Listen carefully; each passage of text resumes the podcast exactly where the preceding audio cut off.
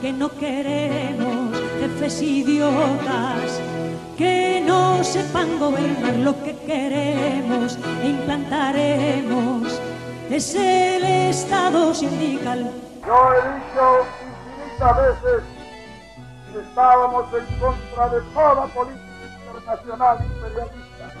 Por eso, los hombres honrados de todos los pueblos se suman a nuestra tercera posición. ¿Cómo renunciar a nuestra grandeza? ¿Por qué sepultarnos en un mundo de inmundicias, en un mundo de codicias materiales, en un mundo de sobornos, en un mundo de esclavos? ¿Por qué no se levanta ese pueblo a la grandeza que le llamó el padre la patria?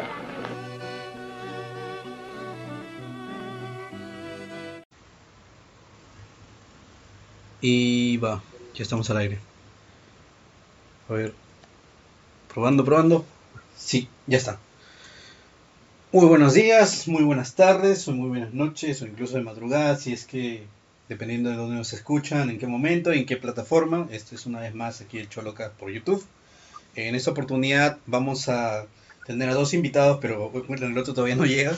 Pero en fin, entonces este, hoy día vamos a tratar un tema muy interesante que es este, justamente estas vanguardias artísticas que están surgiendo en este momento o que surgieron en su momento, ¿no? Por ejemplo, el tema del futurismo y el día de hoy eh, vamos a hablar sobre cetismo y también el tempestismo.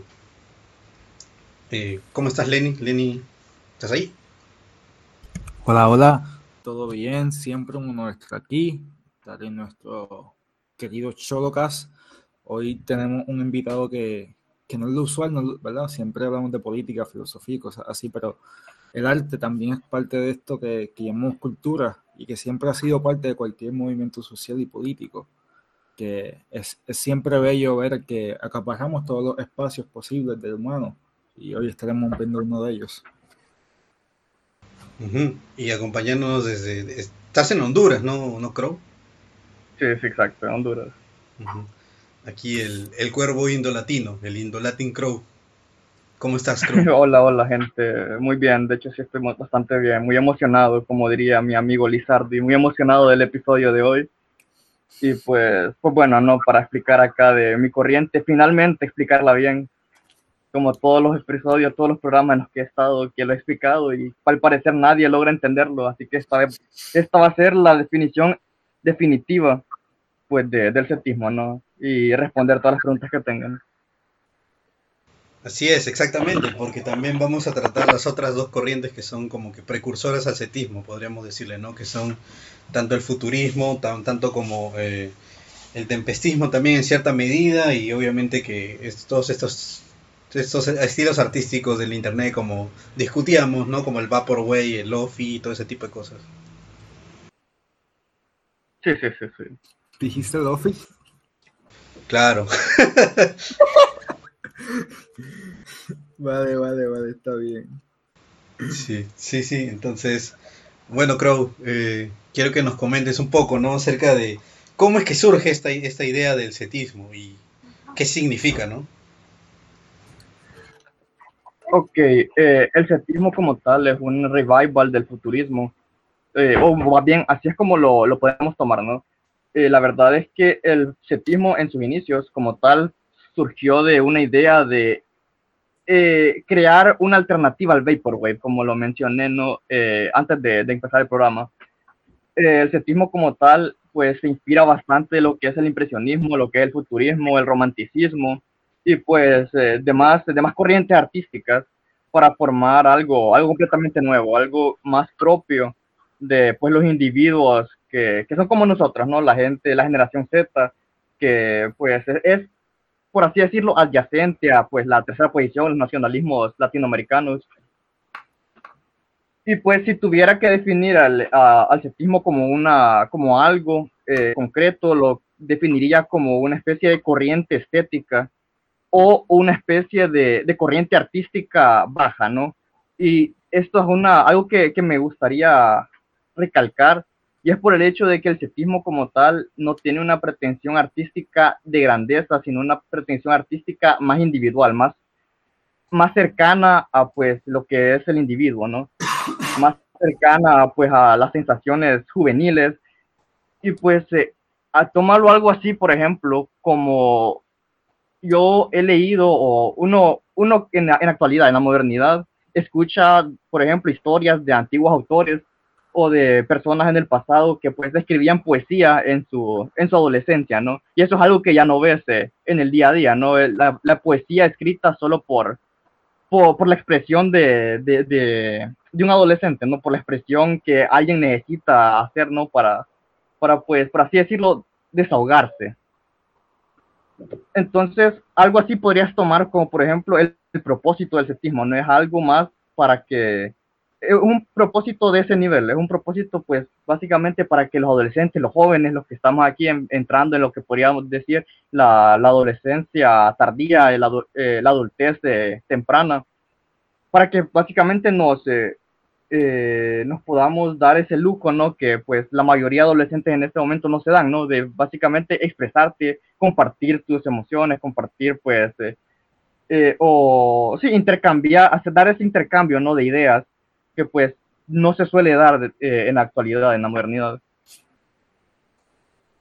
Sí, porque de hecho algo, algo de eso quería mencionar, ¿no? Que por ejemplo, eh, bueno, de mi casa sí todo el mundo eh, hacía algo de arte. Por ejemplo, mis primos, uno de mis primos dibujaba, el otro, este, otro pintaba, y yo, yo por ejemplo, yo sí era el que escribía poesía, pero o bueno, algo así, ¿no? Como que un, un, inten- un intento de eso. Pero, este, por ejemplo, yo sí he visto que eh, ya en la época del colegio y así eso como que ya empezó a dejarse de lado y de hecho yo sí fui testigo como eso empezó a desaparecer poco a poco. Porque, por ejemplo, eh, empezó todo a volverse más virtual, empezó todo a tipo virtual no en el sentido simplemente utilitario, ¿no? De que todo el mundo empezó a usar internet, todo el mundo empezó a usar una computadora o algo así, sino en el sentido de que de que todo eh, giraba alrededor de la tecnología. Incluso eh, intentar este intentar cómo se llamaba Eh, expresar al humano o algo así, necesitabas de una u otra forma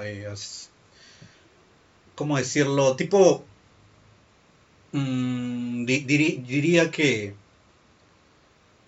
diría que tipo que tenías que hacerlo en uno de estos espacios virtuales, como que te ibas a una a un eh, ¿cómo se llama esto? A una ¿Foro? Un foro. no solo eso, sino este, no, no foro no, sino en el sentido, en el lugar, lugar espacio, eh, tipo estos internet cafés, una cosa así, cabina de internet, Ah, ok. y entonces a la hora que tú, por ejemplo, tú querías hacer algo de eso, no escribir, una cosa así, estabas uno con, o sea, toda la gente estaba gritando, ¿no? Es porque están jugando counter, una cosa así, y del otro lado, este, también escuchabas, este, la música de cabina de internet, ¿no? Que era Linkin Park, Evanescence, este, Rata Blanca, todo ese tipo de cosas. Claro. Entonces, este, entonces tú a la hora que tú ya querías ponerte a escribir algo así, no podías porque estabas todo el, todo el momento desconcentrado, todo el momento estabas, este, con otros ruidos, ¿no? De otra cosa y al final ya, en vez de dedicarte a hacer eso, tú también te ponías a, a jugar videojuegos o algo así, ¿no? Entonces poco a poco, MySpace. high five, high five. Entonces poco, claro, entonces poco a poco ese tipo de cosas empezaron a desaparecer y empezaron a cambiar. Y, por ejemplo, yo vi eso, mucho de eso en, tenía un par de amigos que también eran así medio artistas, pero también este eh, nos empezamos todos a decir, bueno, hay que jugar ahora eh, Counter, hay que jugar Dota, una cosa así. Entonces, poco a poco ya lo empezamos a dejar, empezamos a dejar esas costumbres, ¿no? Por estos temas más, como yo digo, reemplazarlos por eh, cosas virtuales que no necesariamente eran lo mismo. Entonces, no sé, no sé cómo tú lo ves, cómo tú ves eso en la en la generación Z, porque mi generación era la millennial. Sí, sí. Eh, la generación Z ha tenido el problema o ha tenido la desgracia no de nacer en un momento en el que la cultura se ha homogenizado de manera pues eh, tremenda. Ahora pues, y, y yo te lo digo, no de experiencia, yo nunca he conocido o a lo mejor pocos eh, de mi generación que pues se pusieran a escribir poesía, que fueran músicos así eh, de manera solo por el hobby, ¿no? No lo hicieran de forma pues como tal. eh, eh, o bien que lo, que lo hicieran solo, o sea, ok, entienden mi punto, ¿no? No hay gente que, que Bueno, no haga las cosas simplemente por el momento de, de expresarlo, ¿no? De expresarse, de, de Sí. sacar, eh, de sacar las cosas de su interior. Eh, fíjate que cuando yo me refiero que el setismo es algo así como que arte bajo, no es por demeritar el setismo, tenemos bastante, tenemos artistas bastante buenos, bastante calificados, y pues yo me refiero a algo de que el setismo no busca trascendencia, sino más bien el setismo es una expresión sensacional, por así decirlo, no sensitiva. Busca apelar a las, a las sensaciones más que apelar a una, una clase de trascendencia más intelectual, por así decirlo. El setismo es, por así decirlo, un empuje de vuelta a lo que ha sido la, la homogeneización, la homogeneización ¿no? de la cultura bajo el liberalismo, bajo pues la cultura gringa, los whitexicans, por como quieran decirle, ¿no? Ujú. es algo como pues, como dijimos, ¿no? Inspirado o tomado como una alternativa a lo que era el Vaporwave en su momento, el Wave en su momento. Mm, Y es algo que, que sea propio nuestro. Por eso, y eh, bueno, sí, principalmente por eso es que ponemos al al este marco, que es la generación Z. La generación Z, pues, o la gente adyacente, cercana a la generación Z, son los únicos que, pues, podrían, por así decirlo, entender, captar el punto real, el punto final del setismo, pues porque es para ellos, ¿no? O sea, va dirigido hacia ellos y la gente que está fuera de esto, la que se externa a esto, pues se les va a complicar más comprenderlo. No, no tendrían esa afinidad para lo que, para nuestro mensaje, por así decirlo. Mira, eso, ta- Eh, eso, también Ajá. me recuerda muchísimo a lo que es el blues. No sé si de ahí también eh, hayas tenido alguna... De hecho, de hecho, de hecho. De- fíjate que yo últimamente he usado bastante el, el blues como simbolismo, precisamente porque el setismo, y aquí voy a, voy a tomar el setismo, ¿no? Como ya lo definimos, es una corriente estética. A pesar de eso, eh, este- esta corriente estética bebe bastante de un tipo de, de ética, por así decirlo, ¿no? Así como el futurismo, ah, usando el fut- el futurismo como comparación, el futurismo es una corriente artística, ¿no? Pero a pesar de eso, tiene esta, esta ética, por así decirlo, que, que, que es inseparable de él, ¿no? Por ejemplo, cuando hablas del, de- del mecanicismo, ¿no? La, la, eh, la, la glorificación del auto, de la velocidad y todo esto, no estás hablando de una ideología per se, estás hablando más bien de la ética del futurismo. La ética del cetismo se fundamenta pues precisamente en que, como hemos hablado, ¿no? La cultura de la generación Z, como se ha homogeneizado tanto, pues ha vuelto a los individuos bastante mecanizados, bastante, eh, por así decirlo, los ha hecho desconocerse, los ha hecho completamente cínicos, apáticos, los ha hecho, pues, perder tacto con, pues, su propia humanidad. Entonces, el cetismo como tal, la, la, la ética del cetismo, por así decirlo, bebe de esta idea de pues tienes que contrarrestar eso completamente con lo que es eh, el, eh, las, las sensaciones humanas, ¿no? Lo que es una especie de, por así decirlo, hedonismo ascetista. Un hedonismo, por así decirlo, no que ve con el placer como el fin mayor, sino que busca o, o ve bien en las cosas que puedan hacerte sentir humano, por así decirlo, ¿no? El blues, el soul, el rock, música así similar, tiene bastante afinidad con este mensaje, ¿no? Con el mensaje, pues, de, de ser un humano, de ser un individuo, de, de volver básicamente a, a las pasiones, por así decirlo. ¿Hay, existe, algún, ¿Existe algún lugar en el sedismo eh, con el folclore? Eh, ¿no, ¿Alguna alusión a, a la identidad de los pueblos o algo por el estilo? ¿O es, es completamente dirigido al individuo y a la generación? Sí, eh, no es mutuamente excluyente, la verdad. Porque, pues como te digo, el cetismo como tal es una estética, ¿no? Y esta estética Claro. puede aplicársele, puede aplicársele a distintos mensajes como tal, mientras beban pues de esta idea principal que es la de el regreso al individuo y lo que tú quieras. Hay bastantes eh, imágenes que hemos hecho, por ejemplo, ensalzando lo que es la patria, ensalzando lo que es el colectivo, el colectivismo.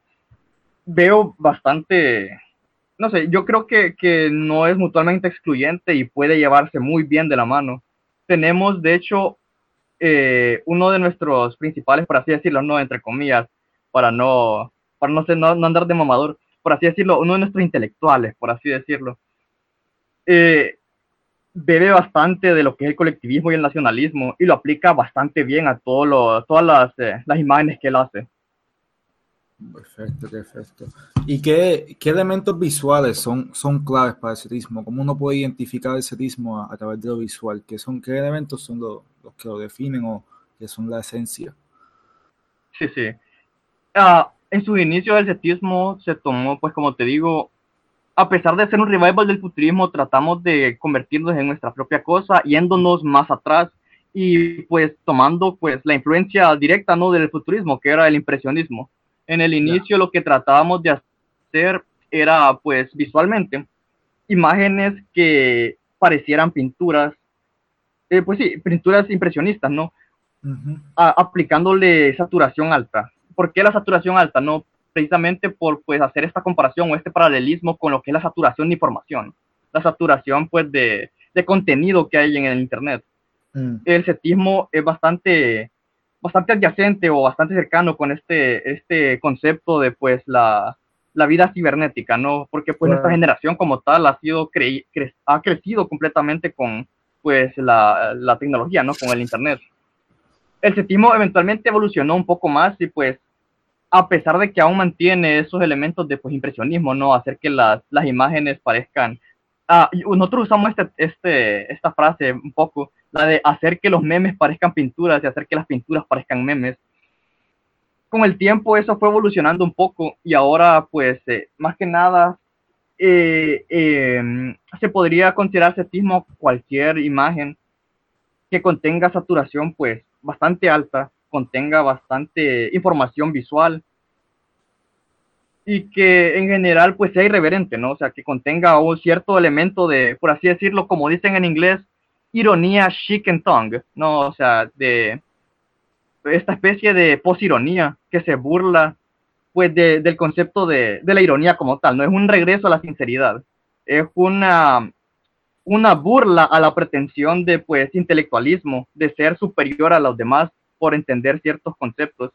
El setismo como tal vive de esta idea de que pues eh, la, eh, la posmodernidad pues es un cáncer completo y que la mejor manera de, de vencer la posmodernidad, ¿no? Que ha estado ridiculizando los conceptos eh, bellos, la, que ha estado ridiculizando al individuo y a la humanidad. La mejor manera de, de hacerle frente, ¿no? Es, burlar, es usar los mismos elementos, que, los mismos trucos que ella usa contra ella. Entonces, de aquí nace, por así decirlo, el concepto de la posironía, que es bastante cercano al cetismo. Entonces, sería como un, muerte de inteligencia y viva la muerte, pero artístico. Exactamente, ¿verdad? Si te sigo bien. Sí, sí. Genial. De hecho, incluso tenemos nuestro propio, por así decirlo, muera la, muera la inteligencia, viva la muerte, tenemos nuestro memento mori, ¿no? Que sería lo que nosotros condensamos con un somos, escrito con zetas. El somos es nuestro, nuestro, por así decirlo, nuestro grito, nuestro lema, que pues significa precisamente eso, ¿no? El memento mori, estoy dispuesto a morir, déjame morir. Qué bello. Eso es bello. Eh, somos no se refiere a Somoza, ¿no? No, no, no, no.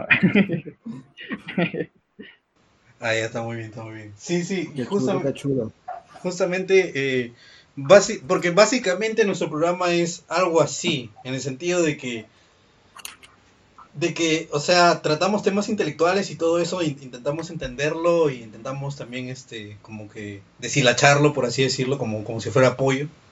Entonces, este, para, para la gente acá, para que todos, para que todos entiendan y también, este, de cierta manera, como que, justamente en la, en la misma esencia de, que tú estás mencionando de de tirarles caca a estos, este, estos pseudo, pseudo intelectuales, ¿no? De la era moderna, ¿no? Que se van a estudiar, este, yo que sé, a una universidad, alguna carrera de sociales, ¿no? Y por eso creen que te pueden hablar acerca de todo y saben todo, ¿no?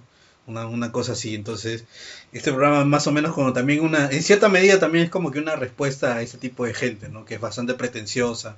Como tú, como tú bien mencionaste, ¿no? O sea, tiene toda esta eh, este, este arquetipo que es este de es bastante eh, no solo pretencioso sino también este bastante arrogante bastante eh, cómo se dice esto hipócrita eh, todo, todo, todo este tipo de cosas no que en verdad al final no cree no cree en nada de lo que dice simplemente está repitiendo lo que le dijeron sus profesores que repita. Exactamente, exactamente. Justamente por eso acá también hablando de eso, o sea, tenemos, eh, no- si ven ahí la descripción de nuestro eh, programa, al menos en, ah, en, en Spotify, es justamente, reple- justamente dice, repleto de memes esotéricos para la banda nazi maoísta y nazbolguevarista. Es como, es como que, es, es, es, es como que dices, ¿qué? No, es la, la ironía, la ironía. Pero eso también, eso, eso dice mucho de nuestra realidad también, de, de lo distópico que, que es nuestra realidad. Porque tanta, tan- puedes encontrar tantas adyacentes en diferentes temas que no tienen nada que ver, que son ideas de, de- de otras partes del mundo, y, y eso te dice mucho, yo creo. Sí, y no solo Sí, es que- no solo eso, sino que también este, algo adicional eh, a lo que quería mencionar, ¿no? Es de este tema que era de, inicialmente lo tenían los punks, ¿no? De haz, hazlo tú mismo y hazlo por tus Ujú. propios medios. Esa es la misma actitud que tenían los fascistas de, en la idea de la conquista del Estado. En la idea también de, que muera todo menos nosotros, una cosa así. Entonces, es la misma esencia, es la misma esencia de, como que de, de ser el, ah, ¿cómo decirlo esto? Del, de, de tú imponer tu voluntad, pero a la vez imponiéndote tú mismo tu identidad, una cosa así, no no sé, no sabría explicarlo eh, de mejor manera. To- todavía, tal vez este, a lo largo de, de la conversación se me ocurre una mejor forma.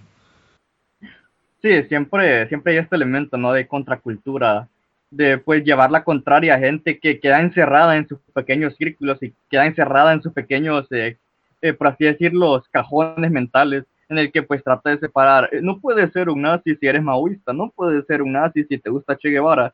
O sea, al final simplemente uno tiene que llevarle la contraria, pues porque qué pinche mamador, ¿no? Hay gente que se encierra en sus pinches cajas y que realmente no tiene nada de sinceridad en ella, simplemente repite, repite, repite y no, no, no hay una verdad más allá, no hay ninguna, No no hay ningún pensamiento complejo, sí, no hay emoción. Sí, sí. Claro. Y, y- y es muy interesante porque eso es precisamente lo que tratan de revivir, las emociones, lo, lo que es ser, ¿verdad? Lo que es sufrir, lo que es vivir, que eso es lo que te hace. Exacto, de hecho, no, no le he mencionado, creo que no he mencionado eso ahorita en este programa, pero el cetismo como, pues, eh, como podrían intuir, bebe bastante del romanticismo, lo que es el romance, ¿no? Lo, que es, pues, sí lo mencioné, eh, lo Sí, que son las pasiones, ¿no? Eh, vemos como, por así decirlo, vemos como bien mayor, más allá de la moral, pues, lo que tenga, lo que tenga emociones, lo que tenga pasión, lo que realmente se ha hecho porque quiere ser hecho. Porque hay mucha gente, ¿no? Que, como has dicho, ¿no? Ese tipo de pseudo, pseudo intelectuales o de, pues, autores mediocres que hacen las cosas solamente para quedar bien, ¿no? Para burlarse, para hacerse, para creerse mejor que los demás. La verdad es que yo considero, y pues los etistas bebemos de este, de este mismo mensaje, ¿no? Bastante simple, que es, pues, algo que tiene corazón, vale mucho más que cualquier otra cosa. El- y por eso, más que nada, nos consideramos una corriente estética, ¿no? La estética como tal es el, el más, grande, el más grande bien. La estética, pues, justifica, la belleza justifica cualquier cosa. Mm, Muy interesante, es verdad. De hecho, como tú mencionabas, ¿no? Que es todo esto lo que hace al humano al humano, expresar todas sus emociones. Por ejemplo, yo encontré eso en el metal cuando tenía mis, yo qué sé, 16, una cosa así. Entonces, este... Entonces ahí también se, se hablaba esto, ¿no? Pues lo que es ser true. ¿Qué, qué mierda significa ser true? Ser true es, es hacer, este, justamente esto por, por el, el mismo, el mismo aprecio, el mismo afecto que tú le puedas tener a, ¿cómo se llama? Es, eh, a tu propio arte y que tú ese propio arte lo estás compartiendo con el resto de gente. Que tú, y tú te estás manteniendo firme eh, a pesar de que lo que te diga la disquera, a pesar de lo que te diga eh, la corriente actual, que, que es, por ejemplo, en ese entonces era el metalcore, todo el mundo quería hacer metalcore. ¿no? Entonces, este, si tú eras un huevón que quería, seguir, quería mantener a seguir haciendo, este, ¿cómo se llamaba? Ah, heavy, este, heavy speed, una cosa así, o trash, una cosa así, eh, pero manteniendo la esencia de los mismos y no metiéndole nada de esto, porque no, porque en el fondo no te gusta y no, no lo ves como parte de todo esto, entonces eso es ser true. Una cosa así, yo creo que el setismo creo que va a ese mensaje también. Sí, exactamente. Lo que nosotros usamos bastante lo que es el tener alma, ¿no? Tener soul. Lo que es, pues, precisamente, ¿no? El, eh, el, el, núcleo de, pues, el blues. O sea, básicamente nos remontamos o nos vamos de vuelta a la idea de, pues, eh, qué es lo que realmente te importa, qué es lo que realmente, qué es lo que realmente conecta contigo, ¿no? Eh, en la, de manera más básica, más humana. Sí, claro, porque el blues es simplemente expresar emociones y lo que te, lo que te venga en, gana, ahí en, lo que te haya pasado, ¿no? Lo que quieras decir. Por ejemplo, hay una película muy buena de blues y nosotros hicimos una reseña de esa que se llama Crossroads, ¿no? Que es del, del 82, creo, una cosa así. Es de los 80 esa película. Pero ahí tu, eh, invitamos a, ¿cómo se llama? Eh, al, al Cabrita Noir Sí, a Cabrita Noir para hablar sobre esa película. Entonces Lizardi, yo y el Cabrita hablamos de, esa película. Si quieren, es el episodio, eh, me parece que es... No recuerdo ahorita el número del episodio, pero está ahí. Se llama el, se llama justamente el, el Diablo, el Blues y los Forajidos. Porque ahí es, ahí trata también el tema este de, de, de, toda su mística, ¿no? Del, del, del cruce de caminos y el diablo que te propone, pero tú tienes que mantenerte siendo tú mismo. Entonces, todo, todo, un, todo un tema, y eso bastante viene de Joker, todo, todo, todo ese rollo. Pero si lo quieren ver, vean esa película y de ahí vean nuestra reseña para que más o menos entiendan eh, qué es lo que podemos rescatar de eso. Y de ahí vuelvan a ver esto, quizás, ¿no? Eh, si es que tienen tiempo. ¿Decías, Lenny? Eh. No, no, no dije nada. Estoy buscando decir el episodio. Ah, perfecto. Pero sí, o sea, básicamente estamos de acuerdo en eso, creo. Eh, algo dato curioso, ¿no? Yo crecí escuchando blues, así que de hecho mucho de eso se me queda a mí. Qué genial. ¿eh? Sí, sí, bueno, puta vez. Tuve, mucha suerte, tuve mucha suerte, definitivamente. Eh, por ejemplo, a ver, yo, artistas de blues que podría recomendar eh, para toda cualquier época, si quieres empezar, probablemente, eh, bueno, hay tres artistas con los que yo diría que se puede empezar, ¿no? Dependiendo de dónde, de dónde, dónde, dónde estás parado tú. Que podría ser, en primer lugar, Eric Clapton, que es el más universal, todo el mundo le gusta, eh, todo el mundo le gusta alguna canción de Eric Clapton, tipo Tears in Heaven o algo así. Eh, pero Eric Clapton tiene muy buenas rolas de blues. De ahí si te gusta más el virtuosismo y todo este tipo de cosas más este apegados a lo que es este música instrumental y rock y metal, etcétera, eh, yo, yo, recomendaría bastante a Eric Johnson, que es, está es como que ahí el perfecto balance, o Eric Johnson o Andy Timmons, cualquiera de los dos. Y por último, ya si, si sí le quieres entrar a todo ese tema de lo que son las raíces del blues y todo eso por temas, no sé, históricos, culturales, etcétera, puede ser ahí este o bien Robert Johnson o bien Howling Wolf. Cualquiera de esos, en cualquiera de esos, yo diría, yo recomendaría. Bien, bien. Qué chido, de hecho, voy a escucharlo, a ver, qué tal están. Mira, yo creo que por el tema del setismo puede ser que te guste a ti, eh, o sea, lo que más vaya para ese, para tire para ese lado, creo que podría ser Andy Timmons tranquilamente, porque su guitarra es bien saturada, pero tiene toda esa, toda esa alma. Eh, te recomendaría Cry for You. Cry for You creo que es la, que iría mejor. A mí es un tema que me encanta, sí, definitivamente. Gracias. Sí, pero bueno, entonces volviendo, volviendo de nuevo a nuestra conversación, este, uh, justamente mencionas esto, ¿no? Y eso también es un tema de la, del posmodernismo, pues, ¿no? Que todo es muy plástico, pues no todo, nada, nada, nada, es, nada es verdadero, todo es una verdad relativa, una cosa así, ¿no? Entonces yo veo... Sí, sí, todo trata pues de...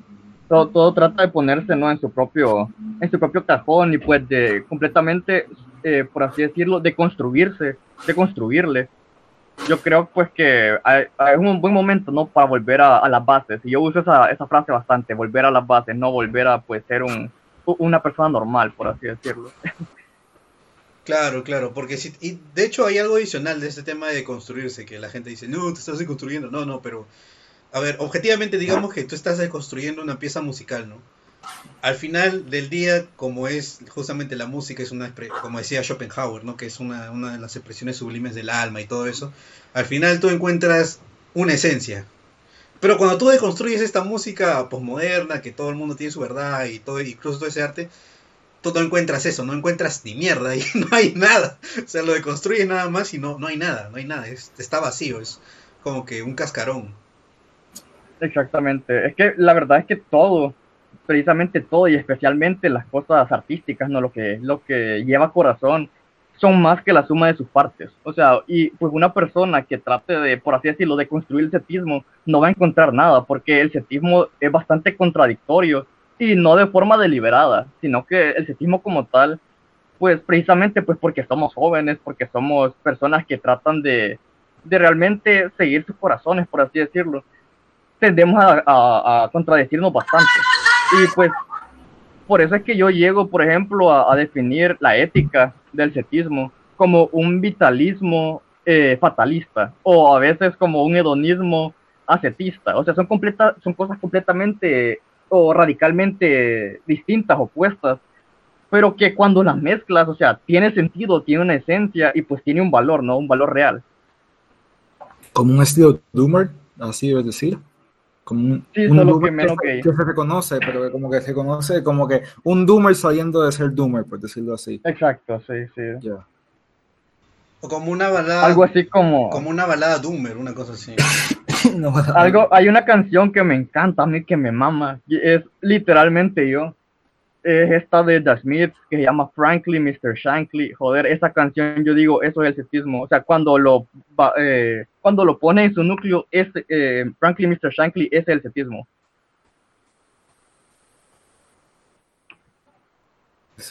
¿De quién es? Eh, de The Smiths. Está en el álbum The Queen is Dead. Ah, el álbum ah. Doomer que siempre pasan, sí. Sí, sí, sí, claro, claro, claro. Sí, sí, de, de Smiths. Ah, su madre, hace tiempo que no, que no escucho de Smiths. Sí, sí, de Smiths, Joy Por ejemplo, mira, eso, eso, también te iba a comentar. Eh, el, el, tema de la estética postmodernista, todo eso, se, se, ha, se, ha, apropiado de algunos exponentes, ¿no? Por ejemplo, del post-punk solamente te, te saca eh, a Joy Division, pero solo, solo te saca la, el Unknown Pleasures no te saca ningún otro disco. Es como que todo el mundo, todos estos eh, hipsters deconstruidos, todo, todo el mundo tiene su o tatuaje o polo del, del, de la non pleasures de, de, Joy Division. No sé por, por, por, el lado donde estás tú, de la generación Z, qué otras, qué otros clichés así musicales de, de ellos, no, no, no, necesariamente musicales, sino también artísticos de ellos, eh, has visto, o por ejemplo que te reivindican a Frida Kahlo una cosa así a personas, a ver, repíteme la pregunta, no entendí muy bien. ¿Qué clase de clichés he visto que reivindiquen a figuras eh, que, que no sé, que, que, sean así como que de, de gente contra de nuevo, gente postmodernista? Esa es la pregunta. Claro, o sea, como que esos postmodernistas de, de los que literalmente eh, son lo, serían lo opuesto al, al cetismo, eh, tú, tú, de hecho debes haber visto, ¿no? Que reivindican algunos este, estilos artísticos o también, este, ¿cómo se dice? Eh, algunas figuras ahí, algunos artistas, algunos este, músicos, etcétera, que ellos como que se los han robado para sí, ¿no? Y entonces como que cuando, cuando tú piensas en ese músico y dices, ah, no, son, son es, es música de hipster, una cosa así. no, me, no se me viene mucho a la cabeza, la verdad es que no soy tan de, profundizar en la música, pero, o, o en otras cosas como tal. Eh, a mí me gusta, y va a sonar súper pendejo, eh, a mí me gustan bandas como Panic at the Disco y My Chemical Romance, y van a decir que son una mamada, ¿no? Pero la verdad es que a mí me gustan bastante.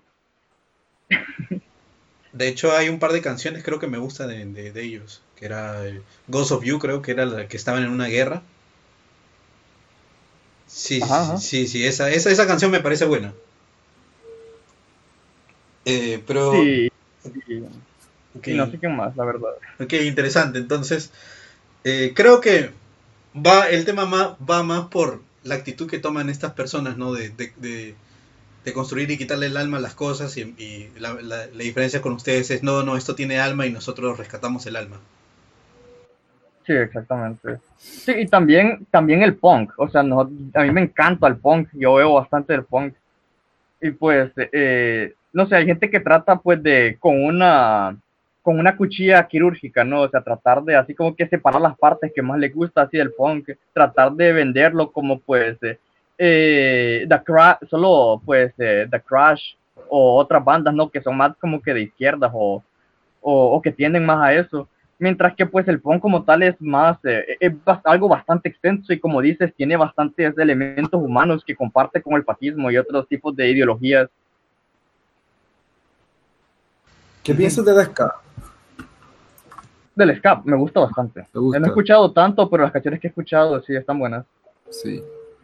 A mí, a mí me gusta mucho Escape, aunque son degenerados porque son anarcocomunistas. Como que en mis tiempos de comunista yo lo apreciaba mucho.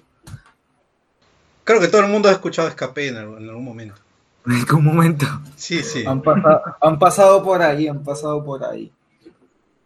Sí, es como que todo, todo el mundo, toda esta generación más joven en algún momento ha visto en un video de, no sé, una pelea de anime con Linkin Park de fondo, una cosa así. Eso es como el Hola Germán.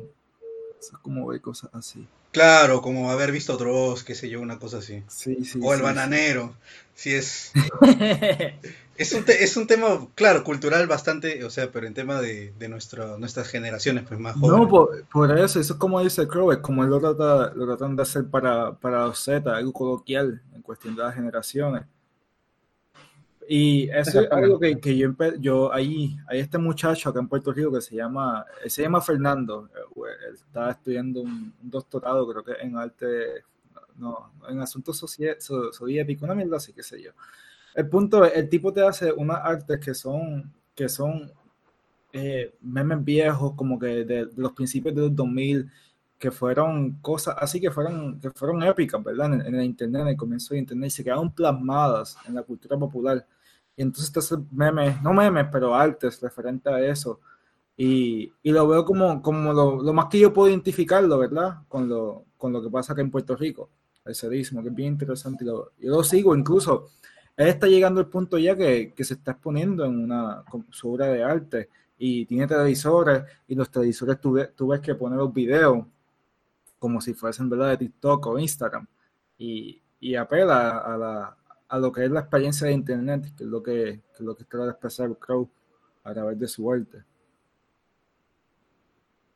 Sí, y es que, o sea, uno tiene que aprovechar, uno tiene que aprovechar los nuevos medios. O sea, y la gente, fíjate que yo tengo un problema bastante, bastante grande, pues, con la gente que, que trata de entender el cetismo, pero nunca logra comprenderlo del todo. Y siempre dicen el cetismo es un meme, ¿no? O sea, y, solo lo, lo, dejan hasta ahí. O sea, el séptimo correcto, por así decirlo, sí es un meme, pero no es un meme que dé risa, no es un meme absurdo. O sea, es un meme que, que tiene absurdez, pero que no es absurdo. O sea, sí, ironía, ironía. ironía. Sí, es simple, es simple ironía. Entonces, dejarlo como pues tratar de ridiculizarlo es precisamente pues lo que harían los postmodernistas, los pseudointelectuales, ridiculizarlo y dejarlo solo como es un meme, ¿no? cuando pues puede ser más que solo eso. Claro, pero y, es, y así que empezó la comedia, la, sátira en, en, los, en el teatro griego, eso es lo que era, eso es lo que criticaba. Que yo pienso que tú estás haciendo exactamente lo mismo, tú estás yendo lo más profundo y, cogiendo una verdad y exponiendo de esa arte, pero o sea, estás reflejando a la gente en la cara. Correcto, es correcto. Mira, algo que también eh, me hace recordar a un paralelo es a la filosofía de Heidegger. Estamos hablando de que no, no compliquemos las cosas, pero, pero, pero sí, sí, sí, pero, o sea, si queremos resumirlo, ¿no? Heidegger te dice que es el, eh, su, lo que le interesa a él es el humano en cuanto a posibilidad, que es el, lo que él llama el ser ahí. Entonces, este, es básicamente eso, ¿no? Que es este, lo que tú dices, el, cuando el humano tiene alma y todo eso, tiene, él tiene él, el humano es, ¿no? Entonces, como ustedes no somos, entonces, ustedes son, o sea, no, no, no, y no es algo que tú puedas eh, intentar deconstruir porque al final siguen afirmándose como esos son. Entonces, creo que ahí, creo que ahí es, es, muy, es muy interesante este paralelo que ocurre ahí, porque eh, justamente como dice, estos postmodernos eh, van a intentar leerte a Heidegger, bueno, sí, y acá lo que es muy interesante, que habla de ontología, no sé, y todo, todo, ese, todo ese tipo todo ese tipo de verborrea que no al final no te no te, no te da no te da ninguna uh, ningún análisis profundo y nosotros en tres cuatro oraciones ya dijimos bueno este somos ya eso eso es básicamente Heidegger y es verdad y es verdad entonces este me parece a mí puta muy muy, muy, es muy, es muy irónico eso, si te das cuenta, porque, o sea, hay unos buenos que te intentan explicarlo, no sé qué, y es, literalmente hashtag, hashtag, eh, hashtag, ¿no? Eh, mucho texto, y acá simplemente es, este, bueno, es, es, es como el setismo. Ah, ya. sí, es la verdad. Dale, dale. No, no. Ah, bueno, solo iba a decir que la verdadera, la verdadera inteligencia no está en, las pretensiones de inteligencia, ¿no? Sino que realmente está en la cohesión, está en, pues, de, ser capaz de decir las cosas de la manera más entendible. Claro, volver, como tú dices, ¿no? Volver al humano, volver a lo que es este la expresión más básica del humano. Sí, sí, sí, sí, sí, sí, sí, claro, al, alma, al corazón, todo eso, sí, es verdad, es verdad, es verdad. Eh, entonces, este, como tú decías, mencionabas, ¿no? Ese, ese tema de influencias, eh, todo este tipo de cosas. Pero eh, yo también, bueno, lastimosamente Lizardi todavía no entra, pero justamente ahí quería preguntarte, ¿no? Este, ustedes también medio que surgen paralelo al tema del tempestismo, ¿no? Entonces quería saber si eh, eso también los influenció de, de, de, alguna u otra manera, ya sea siquiera por tema de, no sé, de actitud, de decir, bueno, ellos ya empezaron, yo también quiero empezar, o o simplemente fue algo pura coincidencia?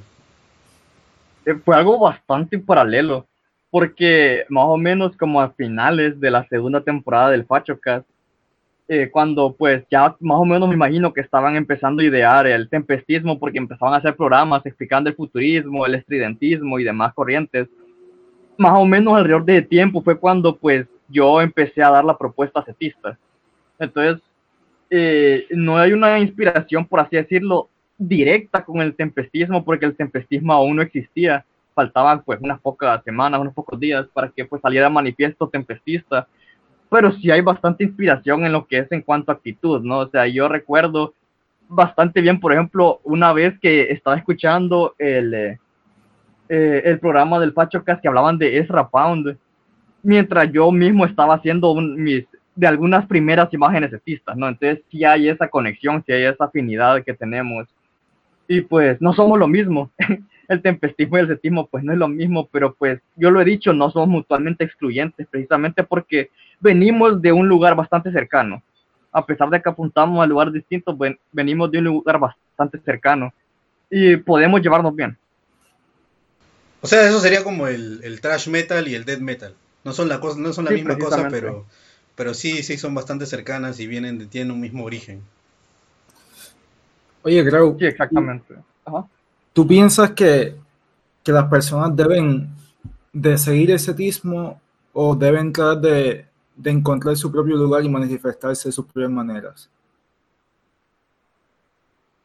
Yo creo, pues, sí, que si es posible, pues que, que se encuentren de la mejor manera que encuentren posible, la verdad porque pues al final termina siendo más beneficioso para ellos, ¿no? La verdad es que yo no quiero, por así decirlo, secundones. El setismo no busca secundones ni nada, ni nada, por así decirlo. El setismo ha servido más como una herramienta pues para unir a, unir, a, unir, a gente, unir a gente que es bastante similar y que tiene ideas bastante similares y ponerlos bajo una misma bandera, por así decirlo. Si pues, eh, si alguien prefiere otro tipo de, de corriente, pues perfectamente puede ir a, puede ir a ella la verdad es que hay bastantes alternativas, la verdad, y son, hay bastantes alternativas que son bastante afines a nosotros. el año pasado, allá en, eh, en la espera eh, eh, de los anglos, de pues, la gente que habla en inglés, se estaba manifestando este como pseudo movimiento que se llamaba aceleracionismo del Cayuga, Cali Accelerationism, que era una especie de mini think tank eh, por así decirlo, de disidencia de la derecha o de nacionalsocialistas que estaban pues eh, más interesados en irse por su propio rollo, no ir por su propio camino. y a pesar de que ya no, no existe como tal, la gente pues de estos grupos siguen activos, siguen hablando y somos bastante cercanos. Bueno, no, sí, somos adyacentes, no, no tenemos, eh, nos podemos llevar bien, nos llevamos bien entre pues las personas de Cali Accelerationism y pues el cetismo. Y, y, bueno, y el punto es que sí, no hay bastantes alternativas y distintos caminos que una persona puede llevar. Y que la verdad, pues a pesar de que, como dije, van a distintos lugares, van en direcciones distintas, pues lo que importa al final del día es moverse. Lo que importa es no quedarse estancado. Y, y lo que importa no es avanzar como ser humano, como individuo, hacia donde sea. Muy bien, muy bien. Me gusta. A mí también. Sí, es, es un muy buen mensaje. ¿Verdad? Y hablando de eso, no sé si, como ustedes también son, no necesariamente metidos en la política, pero sí son adyacentes a eso. No sé si ustedes han, tenido algún problema con alguno de estos grupos este, artísticos o políticos, ¿no? Eh, que están también pululando ahí en, Internet. La verdad es que no. O sea, nosotros somos gente bastante, bastante calmada, no, no hemos tenido ningún problema con nadie los únicos problemas que hemos tenido han sido pues de algunos Asperger que pues tratan de eh, tratan de, entendernos o tratan de, de, buscarle sentido al cetismo y pues nunca lo encuentran. Y simplemente nos llevan la contraria por llevarnos la contraria. Pero de ahí en más o sea no hemos tenido problemas con gente que tiene un eh, una corriente clara que tiene pues una idea clara de lo que de lo que es el cetismo y de, de lo que ella, ella misma es, ¿no?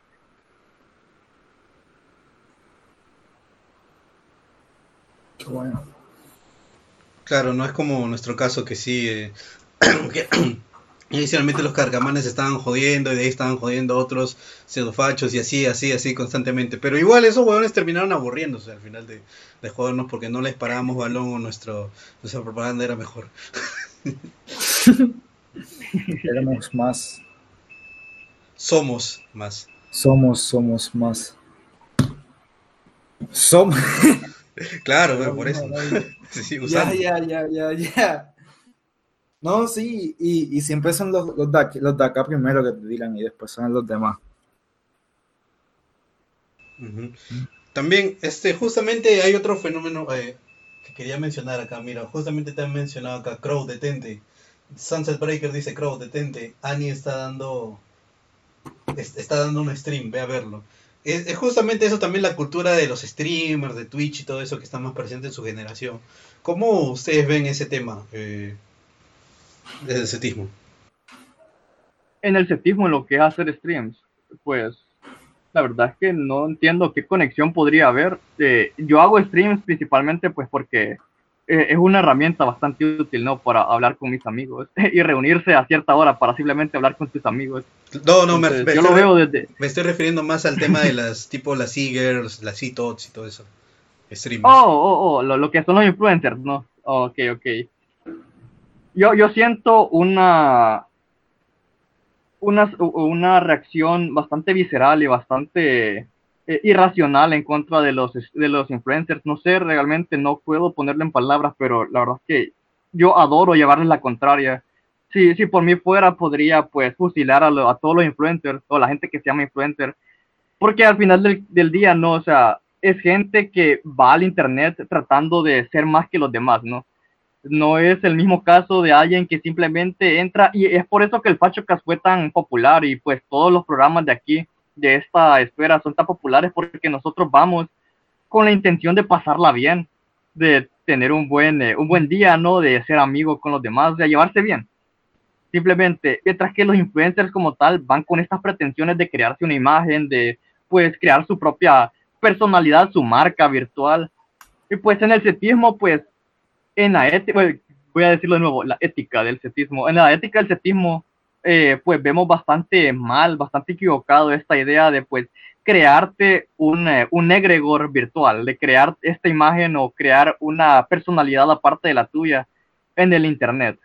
La verdad es que uno tiene que separar completamente su ego de, de lo que hace en Internet. Ellos son un producto y nosotros somos. Sí, ellos son, exactamente, ellos son un producto y nosotros somos. Muy, muy faustiano. Sí, sí, sí, como decía Richard Spencer, ¿no? Fausting Spirit y toda esa cosa. Eh, justamente acá te dicen uh, que Pedro te manda saludos, dice. No, un saludo a mi pana el Pedro. Un saludo a mi primo el Pedro, a huevo, Simón. Y dice que no hables de caca. no sé qué mierda hacer eso. Eh, güey, a ver, a ver, podemos, eh, a ver, pregunta, ¿podemos poner imágenes en este stream? A ver, ¿qué, qué harías, Esquizo, si yo te paso un GIF de una mona cagando? ¿Lo pondrías en stream? Eh, de hecho, sí, sí podría, sí, pero la computadora ahorita que tengo no, no me da estimosamente. Ah, okay, okay, O sea, es por tema, simplemente por tema técnico, ¿no? Pero si fuera por, por, por, mí, yo lo pongo. La intención es que, que, que, que, sepan bien los que escuchan que la intención es lo que cuenta, ¿no? Sí, sí, sí.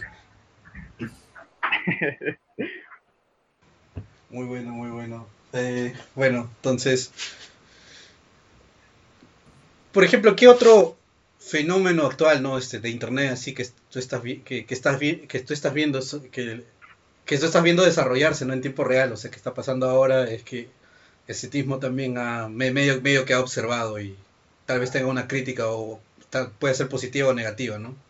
Por eso no. Sí. Algo que he visto y que me gusta bastante, ¿no? Y que pues, la verdad, te estoy sincero, al inicio tomamos de marco de referencia a la generación Z, a los Zoomers, más que nada, pues, eh, solo por hacerlo, no por pura estética. Eh, pero eventualmente, casi como que nos hubiera dado razón el tiempo.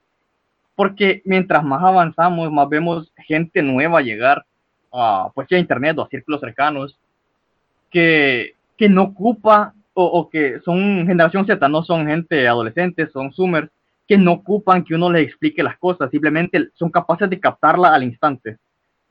Entonces yo creo que vamos a llegar a un punto en el que no vamos a necesitar tanto la influencia intelectual, porque la gente lo va a captar todo de manera intuitiva. O sea, vamos a llegar a un punto en el que vamos a... Lo único que vamos a necesitar hacer va a ser organizarnos, ¿no? Eso, la, lo, lo único que va a faltar va a ser, pues, las ganas y la disposición, pues, para simplemente reunirse, ¿no? Entre las personas que, que somos eh, similares.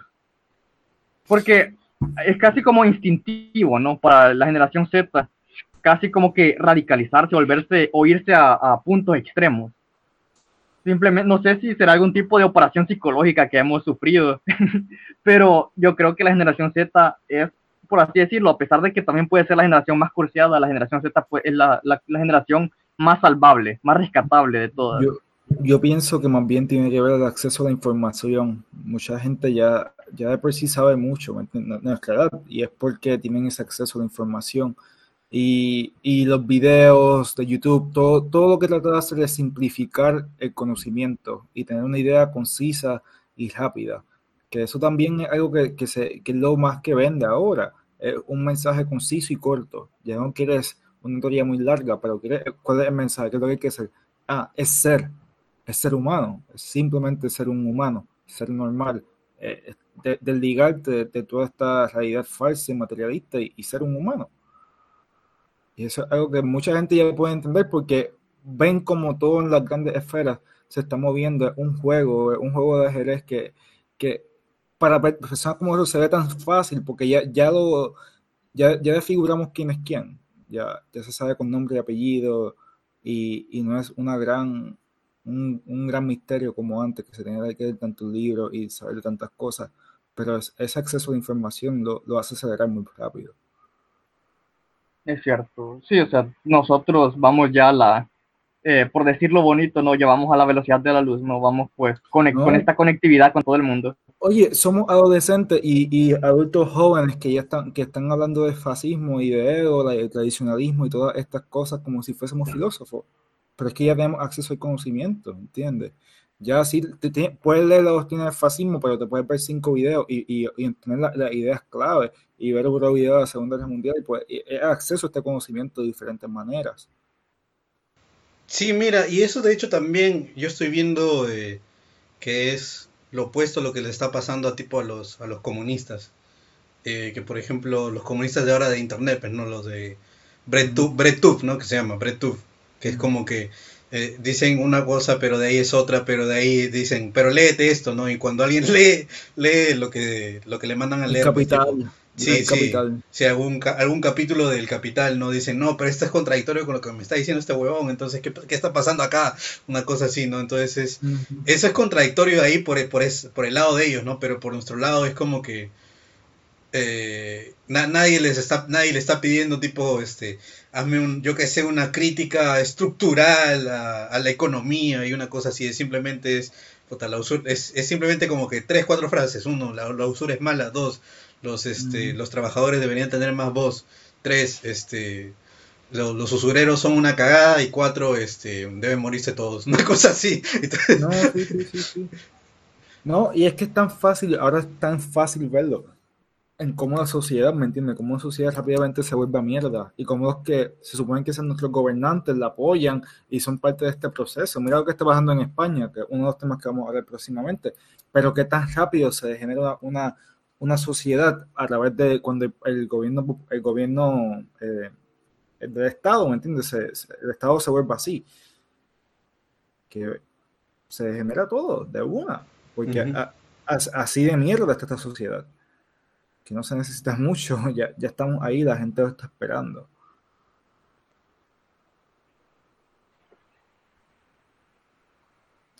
Sí, claro, y de hecho, eh, por ejemplo, cuando tuvimos a Abuela, Abuela es un, es un tipo que, o sea, escribe mucho, escribe literalmente mucho texto, pero te Ujú. lo puede resumir en tres, cuatro frases y, y de ahí todo el, todo- y de ahí todo el resto te da ejemplos y te da ideas, ¿no? Entonces es, Es sumamente humilde también, Sí, eso sí. Es, es- es accesible. no es pretencioso, ahí está, es el- la, la palabra es pretencioso, no es pretencioso, Ajá. no, no, no, no te sobrecom- no te la sobrecomplica. Exacto, no es como, no es como leer capital que tú no entiendes lo que está pasando, es como que cuando te puedo decir, mira, los están explotando porque ellos tienen este conocimiento para hacer dinero y ellos están haciendo dinero porque tienen conocimiento. Ya, se quedó el capital, ese es el capital humano, bye. No, pero te lo hacen toda esta película y, te- y lee esto y lee esto. Y entonces añaden al vocabulario como si fuese, lo hacen pretencioso, como tú dices. Que, y, y la gente, como dice Crow, ya lo que están buscando y se identifican es con, ideas precisas. Porque ya, tú tienes ese conocimiento de, todo lo que tú conoces porque te pa- pasaste toda en internet absorbiendo. Tú te das cuenta y tú ya identificaste eso adyacente y esas cosas, esos factores. Lo que te falta es que alguien te diga, yo pienso como tú, estoy igual de loco, vámonos en el viaje. No sé, creo, ¿es lo que tú decir? Sí, sí, es correcto, es correcto. Y de hecho, hay en cierta medida, o sea, es completamente natural que gente de nuestra generación que ha estado, pues, como tú dices, eh, que, ha, que ha tenido disponible, pues, crecer como un ser humano, pues, decente, ¿no? Un ser humano normal, tener su desarrollo correcto, va a tratar de, pues, llevar, va, va, va a tratar de empujar hacia, hacia adelante o va a tratar de a las cosas que, pues, le han influenciado, ¿no? del momento que alguien o que un adolescente se vuelve cínico, entonces eh, nuestro mensaje de, pues, de ser un humano se vuelve más extraño para él. él tiene, le, causa curiosidad, ¿no? Le causa como que eh, cierto anhelo. Claro, claro. Y eso, como tú dices, que des, las personas, como son, ya, ya no son sensibles. Y es igual la información, como que tú sigues a, a las news el, noticiero de la guerra y todo esto en Instagram, no sé si lo sigue. ¿Sí? Atlas, Atlas News, no lo sigue, no lo conoce. Ok. Pues ah, ah, no, no, no, no lo conozco. Es, es, es un, una, un, reportero, ¿verdad? Que él te provee siempre lo que está pasando en la línea de frente en la, en la guerra. Y tiene, tiene muchos contactos y siempre provee el, el contenido ahí crudo, ¿entiendes? Los, los, los ascanos con las acas, que están todo, todo, todo, todo. Y entonces esto está en tus manos, está en tu teléfono ya, que tú rápidamente ya sabes lo que está pasando al otro lado del mundo. Y puedes ver una persona que la cortan la cabeza por Easy y eso es normal al otro lado del mundo. Eso ya está pasando. Que pues tú, tú ves cómo, cómo la sociedad completa se, se desmoraliza, tú te puedes fácilmente identificar con, con alguien como tu, con tu arte. Sí, exactamente. Exactamente. Sí, mire, y eso de hecho es más o menos lo, lo, que pasaba del fenómeno este de las tribus urbanas anteriormente, ¿no? Que era como que todo el mundo buscaba algo que los hiciera resonar, ¿no? Como que dentro, ¿no? Y de ahí se volvían emo, se volvían punks, se volvían metaleros, etcétera, ¿no? Entonces, es, es una cosa más o menos así, ¿no? Creo. Más o menos, sí. Sí, porque al final lo que nosotros buscábamos era este esta plataforma o este medio para pues eh, ser creativos. Y yo les doy bastante libertad a pues los setistas por así decirlo no lo que me manden yo pues lo subo a nuestra galería o lo comparto. Porque al final del día yo lo que quiero es que sean creativos no y que hagan las cosas pues que realmente quieran hacer. Yo lo que quiero es pues que le pongan empeño le pongan pasión a lo que hacen. Porque al final del día eso pues es nuestro mensaje principal no somos Oye, oye, creo, y para las personas que nos escuchan, que tal vez no, no te conocen, ¿dónde, ¿dónde podemos encontrar esa galería? La galería está en eh, Telegram, se llama, pues, eh, el enlace que, en el que pueden entrar, pues, no, el mismo enlace de siempre, Telegram, tl.me, creo, slash setismo.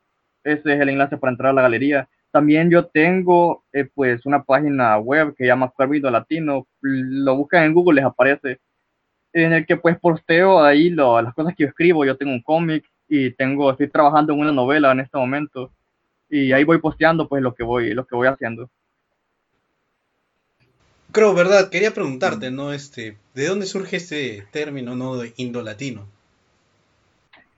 Eh, eh, buena pregunta. Eh, al inicio, o bueno, te voy a explicar de dónde lo saqué es un término que utilizaba este Sandino y otras personas así en, los, eh, eh, en el siglo XX, ¿no? El, siglo pasado, para referirse pues a los mestizos, por así decirlo, ¿no? Pero no es simplemente un término racial. Al inicio yo empecé, yo lo adopté, ¿no?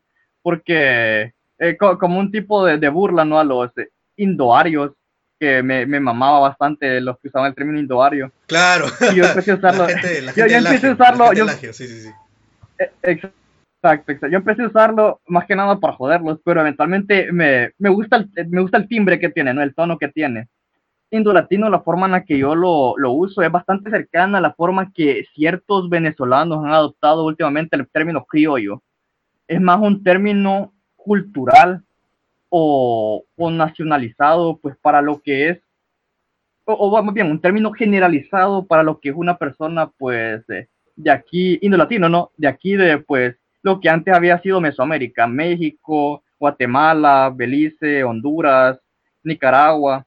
Todos esos países comparten una generalidad, ¿no? De pues, ¿qué, qué clase de mezclas tenemos, ¿no? Y eso básicamente un indolatino. Este término empezó a usarse en el siglo pasado como propaganda contra el mestizaje chino. Entonces ellos decían, el mestizaje chino es disgenésico, el mestizaje con los chinos pues crea individuos débiles y lo que tú quieras, ¿no? Mientras tanto, el mestizaje del indolatino, la persona común y corriente, ¿no? Que puedes encontrar en cualquier lado, pues tiene buena fisionomía, pues puede llevarse bien con las personas, es socialmente activa, este, una persona, pues, por así decirlo, eh, tiene de, estándares de calidad, pues, altos, ¿no? O sea, una persona eh, de calidad, por así decirlo. Entonces, y yo lo utilizo también porque, pues, no me gusta bastante separar las cosas científicamente por raza, ¿sabes? No me gusta esta separación de los genotipos y los fenotipos, porque llegamos en los círculos que tenemos, ¿no? Y en los círculos en los que pasamos, hay gente bastante Asperger, ¿no? Que se obsesiona con lo que es su raza. Yo me veo blanco y yo soy de la raza blanca, a pesar de que mi mamá es eh, trigueña o, o, a lo mejor yo soy mestizo, pero mi, mi hermano es blanco. Entonces yo tengo el derecho de proteger la raza de mi hermano. ¿qué, maldito sentido tiene decir que tu hermano es de una raza distinta, ¿no? O sea, yo creo que el punto de separar las personas por raza y por pueblos y por eso es que tenga cercanía con ellas, ¿no? Entonces el término latino es una generalidad para referirse a tu propio pueblo, ¿no? Al pueblo de Centroamérica y México, por así decirlo. Sí, de hecho está bastante está bastante perrón el término. Porque mira, está bastante, bastante lindo. Somos, somos, todos somos.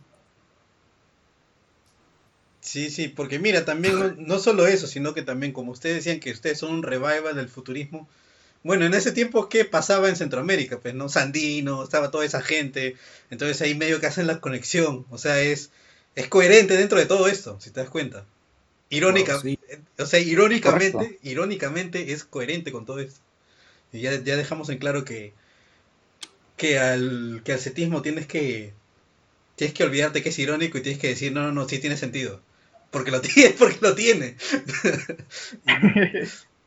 Pero también, eh, por ejemplo, yo estábamos hablando, eh, cuando hablamos con, en el episodio creo que fue el 25, una cosa así, cuando hablamos de los años de plomo, que invitamos a un, a un literalmente un italiano, ¿no? Un profesor italiano, que era Andrea Virga, eh, que es compa nuestro también. Entonces, este, él, por ejemplo, a la hora de referirse a sí mismo, él se refería como eurolatino. Entonces, si te das cuenta, por el lado del futurismo también, ¿no? Porque los italianos son eurolatinos, entonces ustedes que son indolatinos, entonces ahí tiene, tiene un sentido también. Sí, correcto. O sea, la verdad es que el término de latino, pues, eh, es completamente correcto y lógico. Y puede aplicársele, pues, de forma general a bastantes pueblos. Y, pues, también puede usarse el término eurolatino, pues, a bastantes pueblos. Y al final simplemente es una cosa de, pues, eh, quedarte, pues, o más bien internalizarte, que a pesar de que, de que es claro, no somos mezcla y pues que somos diversos y lo que tú quieras, ¿no? El mismo discurso a pesar de eso siempre podemos unirnos bajo pues una nacionalización, ¿no? O sea, una nación. Eh, me gusta bastante, eh, de verdad que me gusta bastante el término o la frase que usa Lizardi de nacionalistas sin nación. Porque al final, o sea, lo que realmente une naciones, lo que realmente une pueblos, pues eh, son su, su forma pues de, de congeniar, ¿no? De unirse, de, de, de, de unirse bajo un ideal eh, propio, ¿no? Su De unirse bajo un, su actitud mental. Sí, su actitud mental, correcto. Y pues el término de latino simplemente también es para tirarlo ahí y decir, pues, eh, es claro, sí, tú eres un castizo, sí, tú eres un mestizo, sí, tú eres pardo, pero todos cabemos dentro de esta misma, dentro de esta misma categorización. Claro, y tiene sentido, pues, somos. Sí, definitivamente. ¿Qué te iba a decir? Es que es genial, es genial. Sí. La, gente, la gente te coge como chiste, pero es genial. Es verdad que algo, es algo que te, te, te, te felici- te felicito, en realidad que sí. Sí. Gracias. De hecho, creo, eh, quería agregar algo a lo que mencionabas de ese tema de los que son Asperger de la raza y el, japa, el ja- ja- halogrupo y este el porcentaje genético. Yo, yo a esa gente le llamo, este, ¿cómo se llama? Eh, materialistas raciales. Porque al final del día todo, Sí, sí, sí. porque al final del día todo es, toda esa mierda es materia, no es nada de espíritu. Por ejemplo, cuando esos huevones leen, eh, volviendo al tema, ¿no? De ébola y todo eso, eh, ébola te habla, ¿no? De que es una aristocracia del espíritu, toda la cosa, o sea, es como que tú tienes que tener la actitud, básicamente, te dice ébola. Y estos huevones es Sí, como exacto, o sea, que, es, es como que tienen la, tienen la actitud de ser un nerd. Y esa es la verdad, huevón. es que es, es algo bastante anglo, ¿no? O sea, es algo bastante que, que no es propio de pues, los latinoamericanos, no es propio de los hispanoamericanos, algo bastante angloide. Eso de pues racionalizar las cosas, ¿no? Así de forma material, de forma, eh, por así decirlo, cientificista. E- El pueblo latinoamericano es bastante pasional, bastante romántico. Y por eso es que pues el cetismo es bastante pasional y bastante romántico. Y por eso pues que no deberíamos caer en ese, en ese racionalismo eh, anglosajón, sino que deberíamos pues unirnos pues como tú dices bajo conceptos de espíritu, así como decía Ébola. Y no solo eso, sino que también, o sea, nosotros, como yo mencionaba, ¿no? Y como, como también, el, de hecho, como el cetismo es, eh, en cuanto a su propia esencia, es que, como tú dices, ¿no? Que es pasional y todo eso es, están simplemente usando el Internet para, o sea, las herramientas tecnológicas, no para que la tecnología los absorba a ustedes, sino ustedes demuestran, o sea, como que proyectan su propia esencia a través de la tecnología. A diferencia de los anglos, que la tecnología los absorbe a ellos, ustedes no es como que la tecnología se convierte en una... Es como que una, en una extensión más de lo que de lo que podría ser una persona, por así decirlo. Sí, es correcto. O sea, es así como, así como un martillo, por así decirlo, o una espada, es una extensión del guerrero, pues eh, una, una herramienta, ¿no? Las herramientas solo son extensiones de quien las usa, entonces el Internet termina siendo una extensión de ti. Y había algo que quería decir, no recuerdo bien qué era. Ah, sí, eh, yo en el manifiesto, por ejemplo, uso también por eso una frase que me gusta, y es que el cetismo es el regreso del hombre al siglo XXI. O sea, es básicamente el hombre con su esencia eh, llegando al siglo XXI y utilizando las herramientas del siglo XXI. Claro, porque no está negando Es praxis, esto. eso es praxis. Sí, sí, es praxis, es pura, es pura praxis, ¿no? O sea, y de hecho es, es un cague de risa porque, eh, o sea, la- toda esta situación en general, porque, o sea, si te das cuenta, los anglos se ponen en ese momento fatalistas, ¿no? Que, que no, que ya fue todo, que este, eh, la decadencia de Go Occidente- back, Sí, este, return, return to tradition. return to Europe. Return to, eh, no, Europa, Europa, Europa, ¿no? Entonces todo, todo eso, en cambio, nosotros es como que todos est- estamos en la mierda, estamos en Caliyuga. ¡Qué bien, weón! ¡Qué bien vivir acá! Qué. Es como, es como que agarras una, es como que agarras una motocicleta, te pones a escuchar heavy metal a todo volumen y, y en vez de una pistola agarras una puta motosierra, vrum, vrum, y, vas con todo y dices, ¡ah, qué bien! Una cosa así. Así somos nosotros, weón. Exacto. y eso es algo. Somos. O sea, es, esa weá no es, no sé si es, o sea, es lo que decía Ébola de cabalgar el tigre. O sea, nos sumergimos en todo eso y decimos, qué bien, que así sea. es como es como es como han dicho últimamente no los tempes papus de que el fascismo gana en su derrota. O sea en, incluso en ese fatalismo uno puede encontrar vitalidad uno puede encontrar una victoria. O sea eh, hay, hay un romance bastante bonito no E incluso en estar en la mierda y aún así seguir adelante no o sea seguir imponiendo tu voluntad ir, ir en tu ir, ir en tu auto no durante el ocaso escuchando pues música de, de heavy metal escuchando el eh, pinche OST de Pokémon Esmeralda, pues lo que sea, pues eso es el cetismo, ¿no? Ah, qué feeling, weón. Pokémon Esmeralda. Yo me acuerdo que yo lo tenía que jugar en emulador, weón. Porque yo era pobre. yo también. sí, sí. Y para Yo, llevar. yo uso, y, y para llevar. yo, yo uso Pokémon Esmeralda como, como un ejemplo bastante, porque pues tú sabes, ¿no? El meme de que la música en Pokémon Esmeralda, en joven, está llena de trompetas, y yo siempre que me dicen así como que, eh, ¿cómo sería la música setista? Yo siempre les digo, tiene que dar trompetas de a fuerza, porque las trompetas son un instrumento bastante genial, bastante glorioso, bastante romántico. Entonces, pues sí, no, música de Pokémon es música setista. Tiene mucho sentido, porque también es de esa generación, pues, ¿no? Ustedes también que- Exacto. estuvieron ahí. De hecho, yo para eh, llevar, o sea, este, también esto es bien latinoamericano, ¿no? De piratear todo esto y emulador y toda la cosa, ¿no? Porque si te das porque yo me acuerdo que para llevarme todo eso, como era pobre, encima no podía quemar discos, no, no me alcanzaba. eh, compraba mis disquetes y dividía el archivo con WinRAR en siete partes, una cosa así, y acá me traía cada disquete y lo, y lo, y lo a mi computadora y, y de ahí lo descomprimía y se juntaba todo y ya podía jugarlo. Pero a veces uno de los disquetes me fallaba y se malograba. Y yo decía, no, coche de su madre, tengo que volver a ir. Buenas, caballeros. Ah, entró Hola, justamente. ¿Me hola. escucha? Sí, sí, sí. Entró ¿Qué justamente tal, el, compañeros? ¿Cómo están? el Eurolatino. ¿Cómo está usted? Todo bien.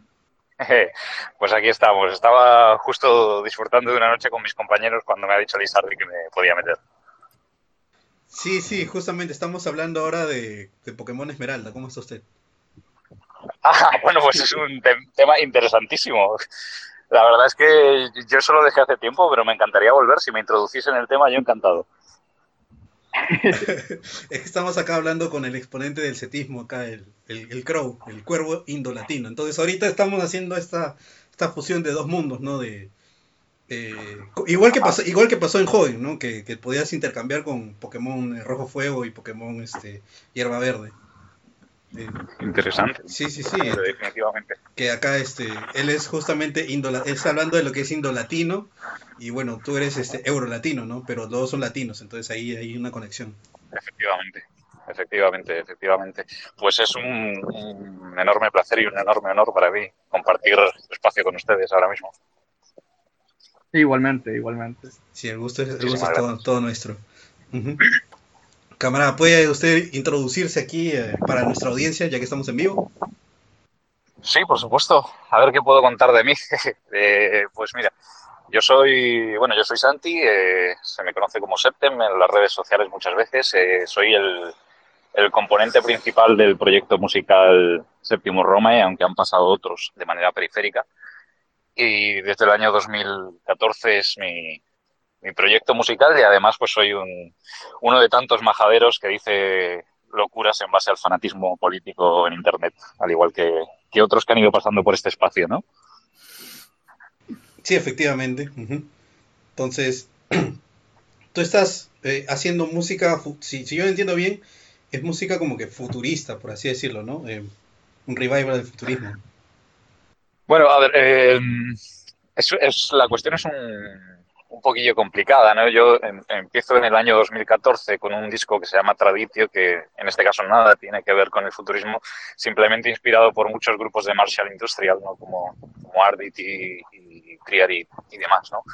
Y es un poco después cuando en el año 2017 decido sacar Memento Udere Semper, que es el, el disco que tengo dedicado al, al futurismo y bueno, en este, en este año, en este mismo disco, o sea, no sé si son eh, 10 o 11 temas, no estoy seguro, eh, sobre el, la mayoría de ellos con una temática muy concreta y siempre enrolados un poquito con la, con la cuestión del futurismo, muy inspirado por, por la persona de Russolo, de Luigi Russolo, y, y bueno, también uno de ellos dedicado, por supuesto, a Marinetti, que es algo que no podía faltar, ¿no? Y, y, bueno, ese disco cierra un poco, que es un, un, disco con unas influencias ambientales y electrónicas, de la música electrónica de los años 90 muy marcada, ¿no? Unas influencias bastante concretas, pues eso cierra un poco esa etapa, pero siempre el resto ha permanecido ahí. De hecho, el, siguiente disco que pude lanzar a finales del año 2019, que se llamaba, se llama Y entonces fui guiado, es en gran parte un, un, una versión más tranquila de este, de este disco, Memento Augere Semper, eh, también con sintetizadores y con un, con un toque también latente de ese, de ese mecanismo y de esa glorificación de la máquina, pero mucho más meditativo, ¿no? mucho más lento en, en cuestiones de tempo y demás. Muy interesante. De hecho, a mí sí me gustan algunas bandas de industrial y todo ello. Eh, a su madre, pero ha pasado tiempo desde que me he puesto a escuchar algo así. Más también la... Pues sí. No, digo, eh, en, en, este caso, las, a mí las bandas que me movieron eh, fundamentalmente fueron Ardit y Triari, pero también hay unas cuantas que han ido saliendo a posteriori y con las que he colaborado. Incluso yo eh, formo parte de la, de la Eurasian Artist Association con, con TSI de MZ, que es el, el Sol- hijo de Claudio Muti. De- Solimano de- Muti, sí, sí. Efectivamente, es un, un grandísimo amigo mío y de hecho, de hecho soy traductor de su, de su libro al castellano, que es El falseamiento del yihad. Y, y otras bandas que, han, que, bueno, que llevan ahí mucho tiempo, pero que quizás no son tan conocidas, ¿no? Como esta que hemos nombrado. Y, y a través de la, de la Eurasian, pues he conocido artistas fantásticos con los que he tenido el, honor de colaborar, ¿no? Muy, muy interesante, muy bacán todo esto. Yo quería también este preguntarte, ¿no? acerca de, de este, de este tema, de este tema de, del futurismo, porque de hecho, o sea, el, la conversación que más que nada aquí vamos a tener es ah, estos distintos movimientos de, de vanguardia que serían el, el futurismo, el, el, te- el- el tempestismo, ¿no? Que va a venir Lizardi para, para, que, para explicarlo, y de ahí este, Ajá. estábamos conversando ahora del cetismo, que básicamente... eh, Creo, le puedes, le puedes de- decir, le puedes repetir acá, ¿no? No sé si tú has visto algo de cetismo, si Lizardi ya te pasó algo, un material de ellos. No, la verdad es que la verdad es que no he tenido el gusto, pero sí que en el caso del tempestismo, de hecho, eh, en Acefale, uno de los números de Acefale, Lizardi me hizo el grandísimo favor de, de publicar uno de mis microrelatos, que era el mendigo que preguntó priorísticamente por el concepto hegeliano del pez. Y, y la verdad es que el concepto en sí del tempestismo, por ejemplo, me parece muy interesante, pero el del cetismo no lo tengo, no lo tengo entre mi biblioteca. A ver, Krau, ¿puedes este, Ok, ilustrarlo acá a nuestro compañero? Por favor. sí, sí, ok. el cetismo es este revival del futurismo bajo el marco pues de la generación Z, ¿no? Y bajo el marco de la, lo que es la, la interacción o la vida virtual. Entonces, eh, el cetismo, lo que eh, estéticamente hablando, bueno, es una corriente estética y estéticamente hablando se fundamenta pues en inspiraciones impresionistas, futuristas, romanticistas, y ya cuando hablamos de, pues, qué es lo que lo fundamenta éticamente, filosóficamente o lo que tú quieras decir, eh, nos vamos a conceptos como lo que son la posironía, la, la sátira, la... Y, y, este, no sé, he tratado de usar este término, pero nunca he, lo, he podido, eh, lo, he podido poner así como que afuera o ya declararlo así como que eh, públicamente una especie de subjetivismo de derecha, por así decirlo, o subjetivismo reaccionario, en el que pues como les he estado contando aquí en el, en el directo, pues es esta especie de, de, pensamiento o de ética que se fundamenta lo que es el espíritu, ¿no? El espíritu humano, la pasión humana, el romance humano. Y, y, pues eso, ¿no? O sea, el cetismo termina siendo eso, termina siendo un, un estilo o una corriente estética en el que pues eh, visualmente o, artísticamente hablando, no lo que ves es colores saturados, lo que ves es saturación de información y entre todo esto encuentras un, eh, una luz, por así decirlo, un mensaje, ¿no? El mensaje termina siendo, pues, por, así decirlo, el brillo del humano entre toda esta saturación, entre todo este, este presente, ¿no? Postmoderno en el que estamos. más, más, que curioso, la verdad. Sí, a mí me creo que eh, entre mucho scrolling de internet he podido toparme con algunas de estas descripciones que me, que me has dado muy amablemente. Y, si no estoy equivocado, la verdad es que lo sitúo como, como, como algo bastante interesante. De alguna manera u otra, las, las redes sociales, por llamarlas de alguna manera, el mundo virtual, eh, ha influenciado tan diametralmente a, la gente de nuestras, de, este conjunto de generaciones que, que abusamos de Internet, ¿no? Eh, ya sea por vida social, ya sea por, por vida completamente asocial, como es la mayoría de nuestros casos, ¿no? Eh, hasta el punto de que ha creado cosas como esto, ¿no? nuevos estilos de arte y concepciones completamente distintas del arte, del humor, de la vida, de los directamente el concepto de, de meme, que es un, es un concepto que viene de la, de la mímesis, ¿no? Es ya eh, completamente griego, es algo, es algo de alguna manera bastante revolucionario, si se quiere decir de, esa manera, bastante rompedor como para que la gente, como para que se haya convertido en algo que todo el mundo utiliza de manera tan habitual, ¿no? Sí, exactamente. Y eh, le estaba contando también que, por ejemplo, cuando gente trata de iniciarse o de entender lo que es el concepto del cetismo, eh, cuando, no lo, cuando no logran entenderlo, normalmente como que lo, lo simplifican y lo llaman el cetismo es un meme cuando, pues, a pesar de que hay cierta verdad en eso, no es un meme que se oponga de risa, ¿no? Sino que el cetismo como tal eh, utiliza al meme como un nuevo medio, pues, de, expresión. Claro, por supuesto. Es una, es, una cuestión meramente informativa en este caso. Es un, eh, es un móvil con una finalidad muy concreta. Yo cada día me sorprendo más con la, la ingeniosidad. Yo muchas veces me imagino a los creadores de, a los creadores de memes con una presión similar a la, de los administrativos de grandes empresas, ¿no? Eh, con, una presión intelectual eh, bastante, bastante fuerte. Entonces, en este caso, nos encontramos en, un nuevo panorama virtual. No, es, no, es el, no son las redes sociales del 2008 y de esa, de esa generación que empezó con el, con el Facebook y, con YouTube, con un YouTube muy primigenio, ¿no? Le ha dado la vuelta completamente a la escena, a la, concepción en general de ya no solo del humor, ya no solo del pensamiento, sino de cómo relacionarnos con nuestro entorno, ¿no? Eso es a, a, todo nivel eh, bastante increíble, ¿no? Así es, y también eh, ya vino con nosotros Lizardi luego de que se curara de su embolia cerebral. ¿Cómo estás, Lizardi? bien, bien, ya aquí muy contento de, poder acompañarlos, de tener estos invitados que, ya hacía falta el traerlos al plantel. Y bueno, yo muy bien, ¿qué tal, qué tal ustedes, muchachos? Aquí justamente, sí, aquí muy bien, estábamos conversando de, Pokémon Esmeralda.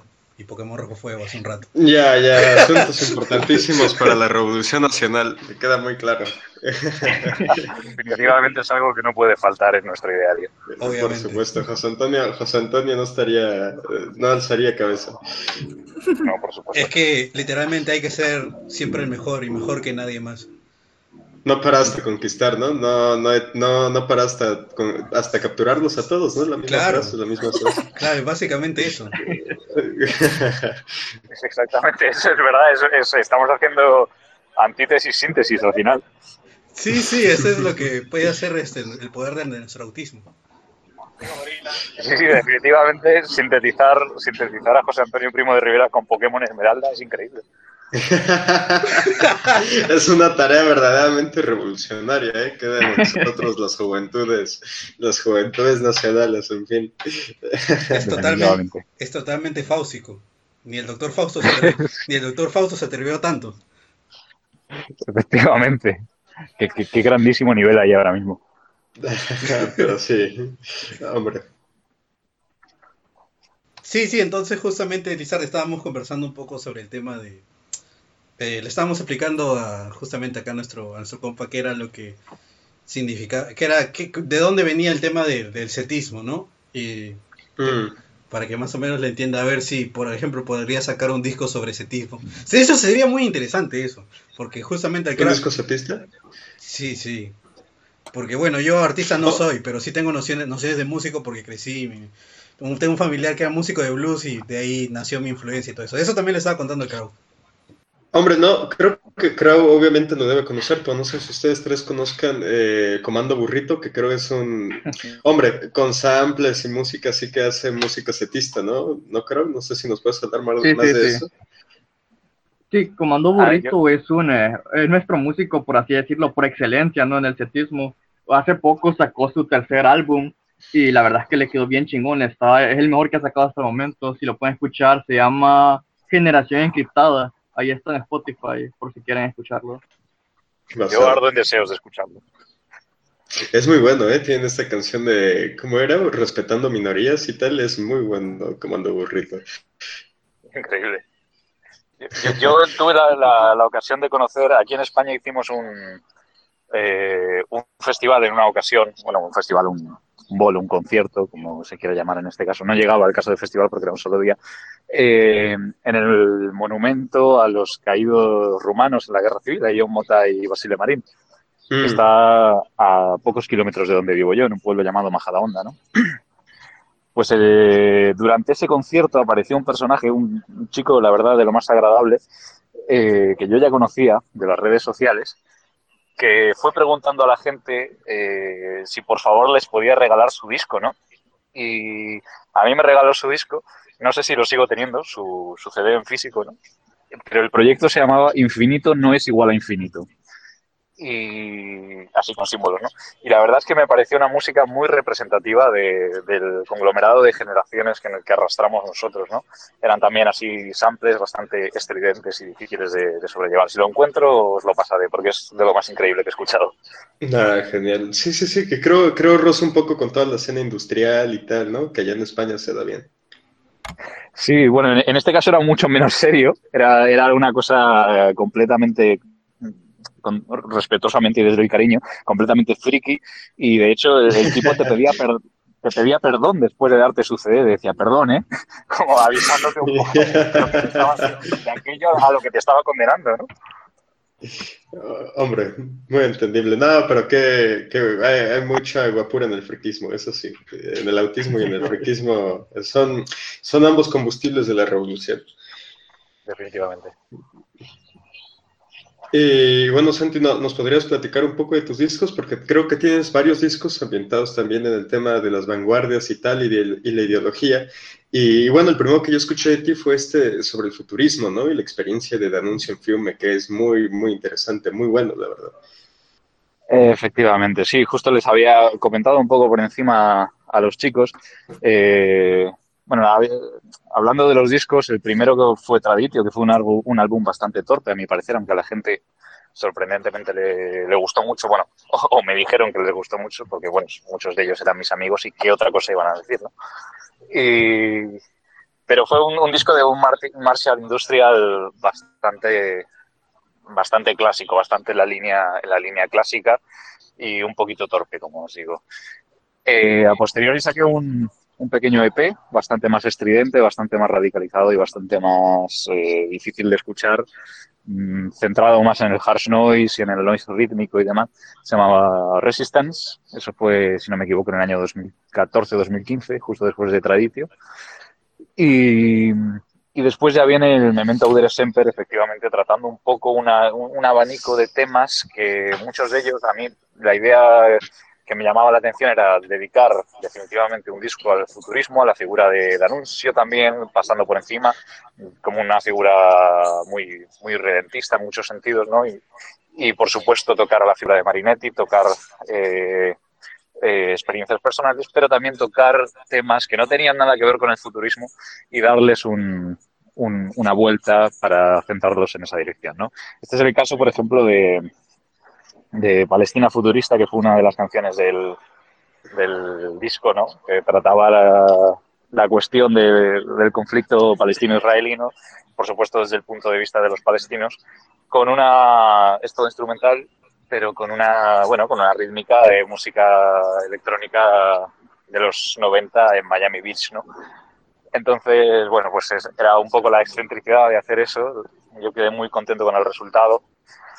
Y a posteriori, el último trabajo que tuve eh, oportunidad de lanzar con Séptimo Roma y como proyecto, porque luego he estado trabajando en otros proyectos también, pero con Séptimo Roma el último que saqué fue Y entonces fui guiado en el año 2019. Y entonces fui guiado es un disco eh, basado un poco más en una, en una, en una experiencia espiritual, que es eh, el descubrimiento por mi parte de, bueno, no descubrimiento, sino la culminación, por así decir, eh, del, recorrido espiritual que yo he hecho en los últimos años hasta llegar a donde estoy, que estoy muy atrás de donde debería estar, pero bueno.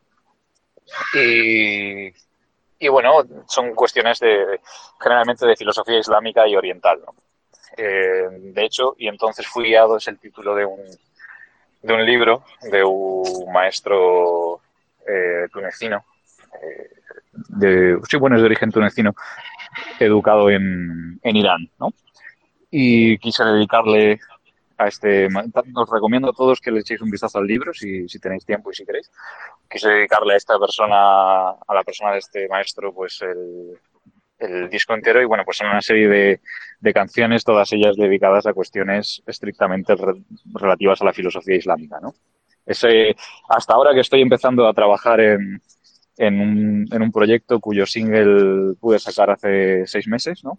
que se llamaba Absolute Chris Propaganda, eh, pues que va a ser un poquito más clásico dentro del Martial, pues eso es todo el recorrido de, de Séptimo Romay como proyecto, ¿no? Sin duda el futurismo, pues tanto a nivel musical, a raíz de lo que dice Memento del Semper, como en todo lo demás, en estética, un poco, en, por supuesto, en, en, en pensamiento y en, y en, el desprecio de en el desprecio del, razón, del racionalismo como motor absoluto de todas las cosas y de la razón como motor absoluto de todas las cosas es algo que ha permanecido latente y que a día de hoy vamos me, me sigue moviendo.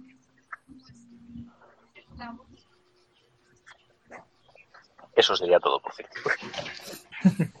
Vale. Hombre, no, e, es muy interesante porque creo que han sido pocos los que se prestan una experiencia así, ¿no? Pienso en Reserva Espiritual de Occidente o de WIRM, también de allá de España, que, que rozan un tema, eh, rozan ligeramente el tema político, el comentario político, pero creo que ninguno se ha prestado como tal a la vanguardia, ¿no? Que eso es este, muy, muy interesante. Sí, bueno, con, con The Wyrm tuvimos la oportunidad de coincidir en el, en el festival este que te comenté, se llama Festival de Hierro, ¿no? Entonces, mm. eh, yo tengo una muy buena relación con él, la verdad. Es, nos vemos muy poco, porque últimamente nos vemos muy poco, y además él es muy, bueno, es más cercano a, al, al, otro proyecto futurista que tengo en, en, conjunto con otros amigos míos, que es Judicium Populi. Eh, y mis, mis, amigos de Judicium Populi, que, que, es un grupo al que me integré a posteriori, eh, también le conocen, ¿no? Y le conocen de manera más cercana que yo. Y si es, sin duda, además de ser un músico increíble, es una persona excepcional. Mm, buenísimo. No, yo, hombre, no, no he tenido el gusto de tratarle, pero sí que algún, algún comentario habré intercambiado con él este, con respecto a su trabajo en Lobo y, y, La Noche Blanca, ¿no? De Reserva Espiritual Occidente, que, que son ambas obras que se, inclinan, ¿no? Un poco al tema de la Cruzada de Liberación Nacional y tal. Efectivamente.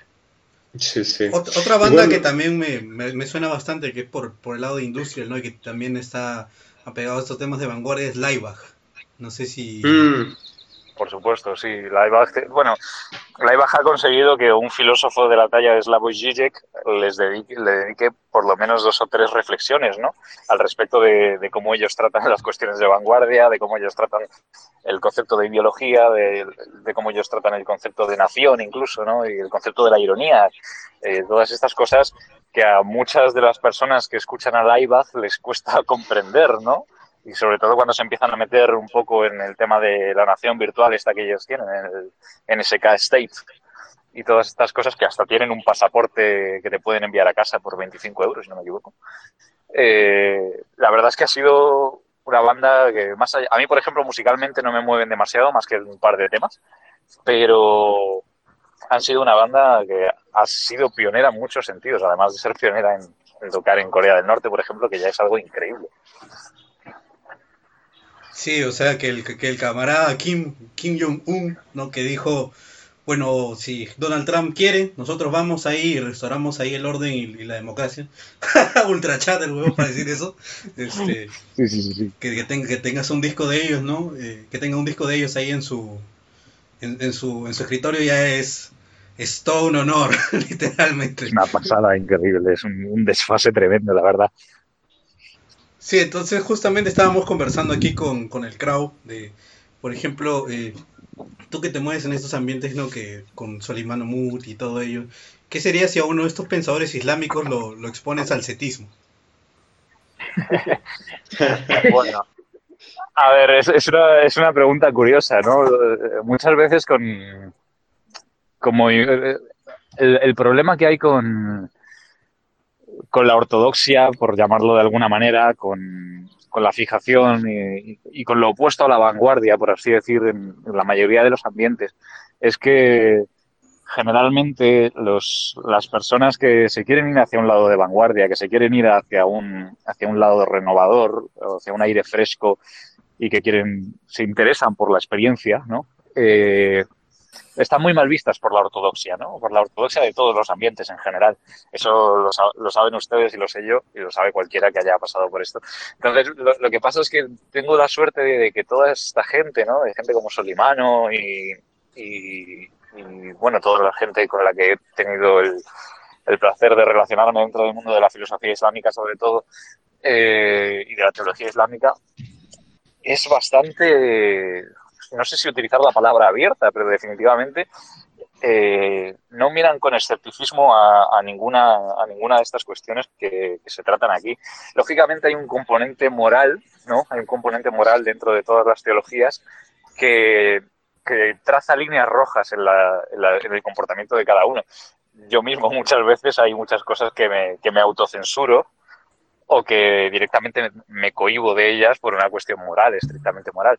Y me parece que a día de hoy, porque yo, yo creo que a todos nos ha surgido un poco la, duda de qué, pesa, qué pensarían los futuristas, los futuristas originales, de que a día de hoy, en el año 2021, nosotros sigamos haciendo eh, discos sobre ellos que vivieron hace casi 100 años, ¿no? Y que muchos de ellos murieron hace más de 100 años, eh, como Bochión, ¿no?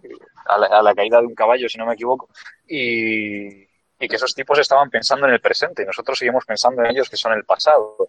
Entonces, es, es una pregunta, es, un, es una, un interrogante muy abierto y, y que nos sitúa en una, en una, tesitura muy diferente.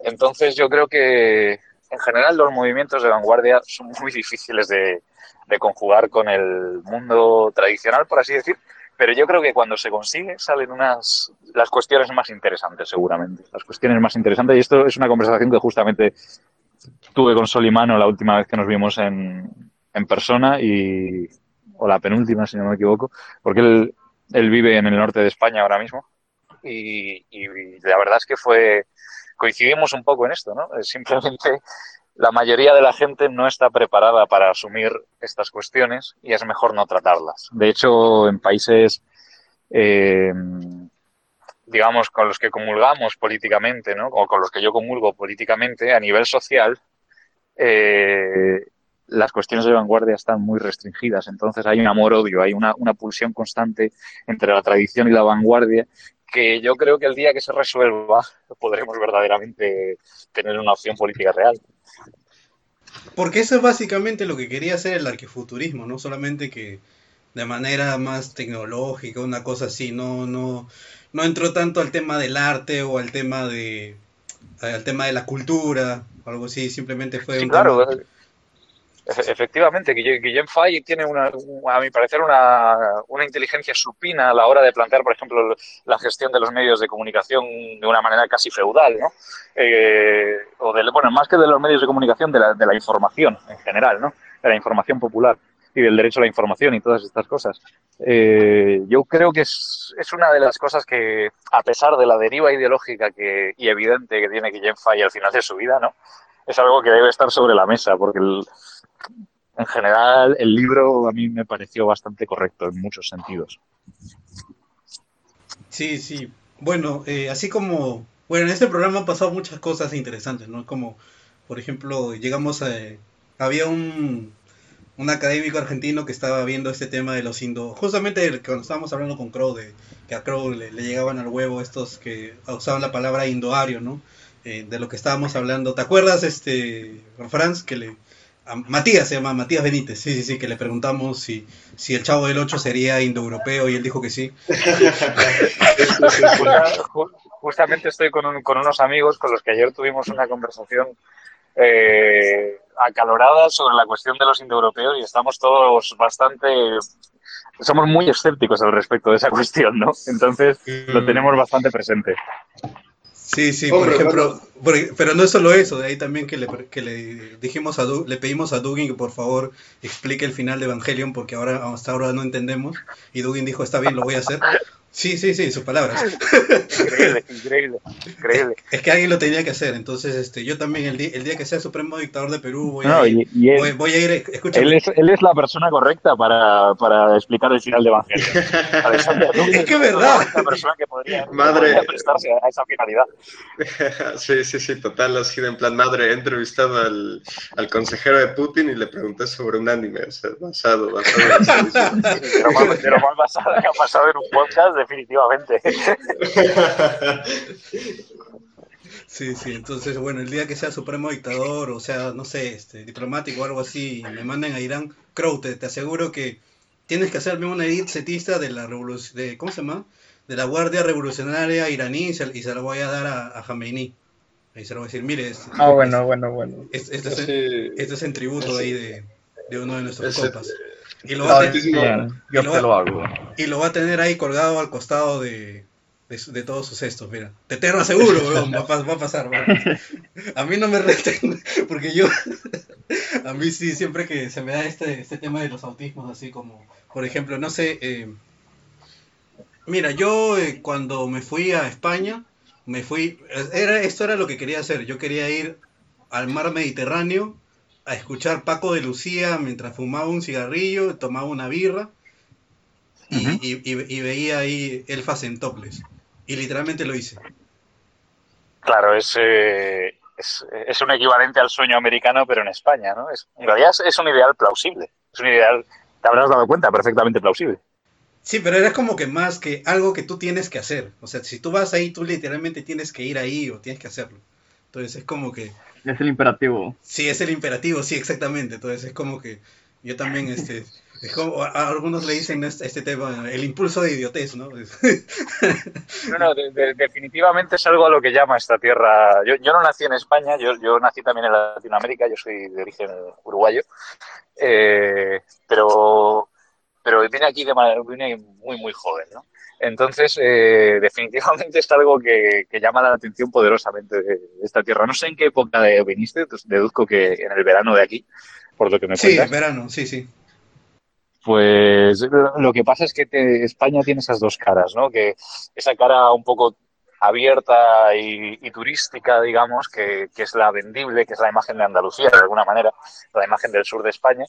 Pero luego está la España fría, que en realidad es la mayoría de España, que durante unos meses, que son la mayoría del año, eh, es constantemente fría y desoladora y atronadora incluso, especialmente la estepa castellana y todos, todos estos sitios, en los que se dan movimientos como, nacen movimientos como el costumbrismo y, y cosas así, que personalmente creo que el resto del mundo eh, ha opacado en pos de obtener esa imagen turística de Andalucía, que está muy bien, por otro lado, está muy bien.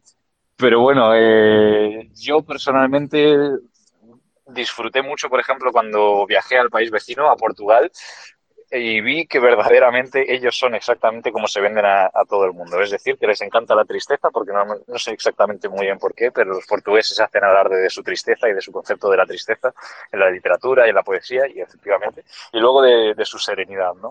Sin embargo, en España tienes esas dos, esas dos cosas de hay una España atronadora que no se, no se deja que se vea al resto del mundo y que a mi parecer tendría una belleza explotable fundamental. Y luego está la otra que también es muy bella, que es la que viste tú y la que todos en algún momento por imperativo, como bien has dicho, tenemos que disfrutar de alguna manera, ¿no? Sí, pero por ejemplo, yo de hecho eso lo hice más en... De hecho eso lo hice en Valencia, cuando me fui a Malvarrosa. Entonces, este... Uh -huh. Eh, yo cuando estuve ahí en España, a ver, visité eh, Valencia, eh, sí, Valencia, Mad Madrid, Valladolid y Zaragoza. Bueno, no, con, con, el acento, perdón, Zaragoza, ¿no? Entonces, este, sí, sí. Bueno, porque... Los, los, de Zaragoza dicen que es la, es la única palabra del castellano que tiene acento en todas sus, en todas sus letras vocales, ¿no? Zaragoza. sí, sí, sí, sí, sí, sí. Bueno, aparte, fui ahí por el tema de Héroes del Silencio, ¿no? porque a mí me gusta. Entonces, este, claro, por ejemplo, estaba en España, estaba con, con, con unos amigos tomando, escuchando el tomando vino, escuchando el espíritu del vino, ¿no? Es como, es como que algo, algo que tengo que, es algo que tengo que hacer, ¿no? Es un imperativo, una cosa así. Sí. Una, una cosa muy curiosa es que, es que en la zona de León, ¿no? Eh, que tampoco está tan lejos, por así decir, de Zaragoza, sí, definitivamente no, no están al lado, pero en la zona de León eh, hay una tradición muy fuerte de beber vinos y de beber vinos en un vaso muy chato, lo llaman chato, de hecho. Y la tradición de irse de chatos, de irse de vinos en esos vasos, se le llama matar judíos, ¿no? Nos vamos a matar judíos, nos vamos a echar unos vinos de eso. Es increíble, pero hasta día de hoy, hasta día de hoy, está como un es un poco tabú, ¿no? Pero se le sigue llamando así. Qué bueno, qué bueno, no sabía, no sabía. Eh, bueno, pero la próxima vez pienso ir por ahí más a Extremadura, todo eso, lo que es más al sur, ¿no? Eh, Sí, y, definitivamente y esa, esa, parte es muy bonita y recomendable de, de visitar por, por, la apreciación antropológica que puedas hacer de allí, te aseguro que no decepcionará. Hay, hay partes de España que son que viven todavía como en el siglo XIX, para bien o para mal, y hay otras que son como Madrid, que es una, es una cosmópolis enorme, y a mi parecer un poco, un poco falta de falta de encanto, ¿no? Pero bueno, eh, concretamente Extremadura, que lo has nombrado, a mí es un sitio que me encanta. Sí, de ahí yo también este, quiero ir a, con una mega barba así de, de filósofo islámico, ¿no? Para ir irme a Sevilla y irme al, al, al barbero ahí y escuchar, eh, mientras, sí. me, mientras me cortan ahí, poner el barbero de Sevilla. O sea, Puccini, ¿no? Sí, sí, exactamente. ¿Ves? A mí se me da ese, esa, esa cosa, es como que quiero hacer esto, esto, esto, pero solo pero si no pero si no lo puedo hacer no quiero. No, no, claro, claro el, el, encanto está en que esa opción existe eh, eh, en España no de entre todas las cosas malas que tiene España como país esas opciones que son verdaderamente fascinantes existen.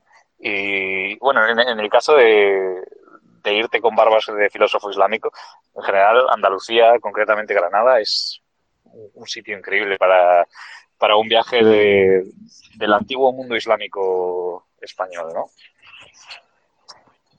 Sí, definitivamente.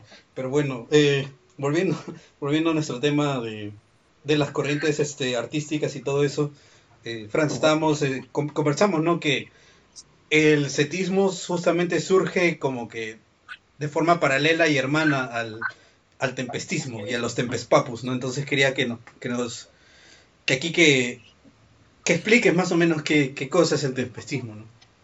Ya, bueno, yo lo único que quiero comentar, bueno, empezando con, con, esta cuestión, ¿no? De que yo, yo fui el más joven del proyecto Tempestista, de los tres fundadores yo soy el más joven, y en algún momento alguien me, alguien me dijo, ¿no? Lizardi, a ti te tocaría ir más bien con los setistas, ¿no? Porque tú eres el, el Sumer de aquí.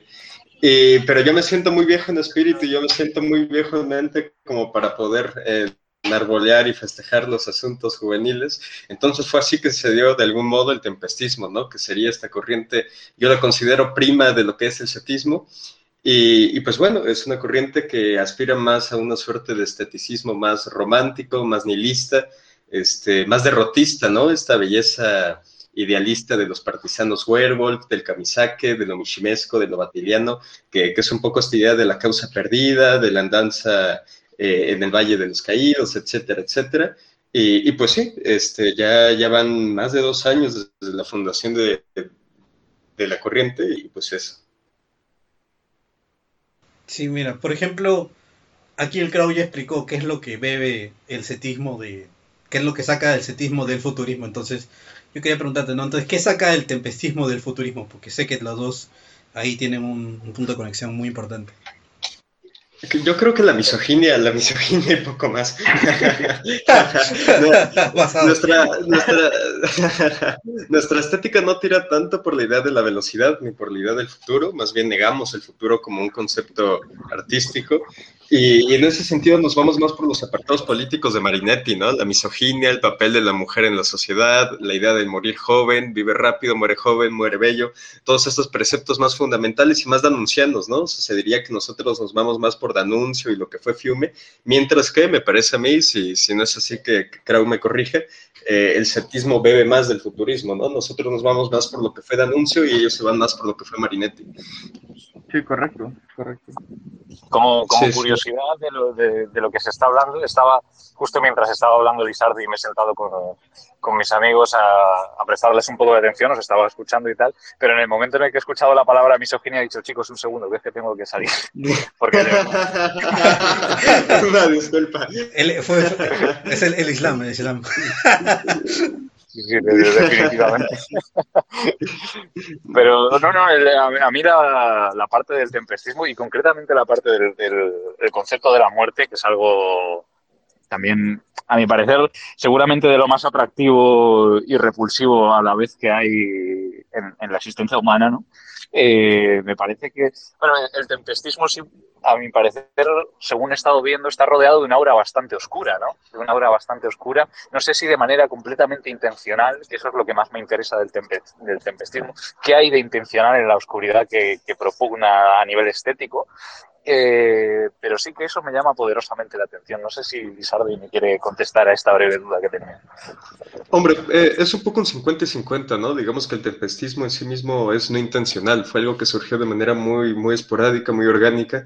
De hecho, para, para, para poder explicar lo siguiente, quiero mencionar que la creación del primer manifiesto, del manifiesto de vanguardia tempestista, eh, que se creó con Oz, Trujillo y yo, este, fue totalmente aleatorio, cada quien escribió sus puntos y a través de un juego, un juego ocultista esotérico mezclamos todo, ¿no? Entonces el orden que tiene el tempestismo es una casualidad, ¿no? Es totalmente eh, una experiencia mágica, ¿no? Más que una experiencia artística bien estructurada. Entonces a partir de ello concluimos que lo que es y lo que no es el tempestismo está definido por la pura casualidad, ¿no? Por la pura casualidad en el sentido este, más ocultista, más esotérico de dejar las cosas a, a la tempestad, ¿no? Tal cual. Y es esta manifestación plural de lo que es la tempestad de cual, tal cual, ¿no? De la tormenta, de la purga, de la limpia. Y, esta obra más oscuro, más esteticista, más romántico, más nihilista, sí que es intencional, sí que remarca las afinidades personales de cada uno, eh, pero, pero a su vez creo que es intrínseco, ¿no? De la tempestad, este caos, esta, esta oscuridad que es necesaria para la llegada de la luz, ¿no? Este, este preámbulo al verdadero despertar, que es la tempestad que lo limpia todo. Entonces, pues sí, jugamos un poco con esta idea de, la muerte, de embellecer la muerte, embellecer también los, actos de, no, no diría de terrorismo, pero embellecer los actos de, destrucción, ¿no? Ver el genio creativo dentro de la destrucción, que es ahí donde empezamos con nuestro autismo anarcofascista, ¿no? El autismo este, de Bakunin y Proudhon, ¿no? Y los ilegalistas franceses e italianos. Entonces, pues sí, e, es un poco esta idea de, entregar la vida, del sacrificio, de la juventud, del placer de morir y tal y tal. Hay, una, una, cosa que también me llama poderosamente la atención.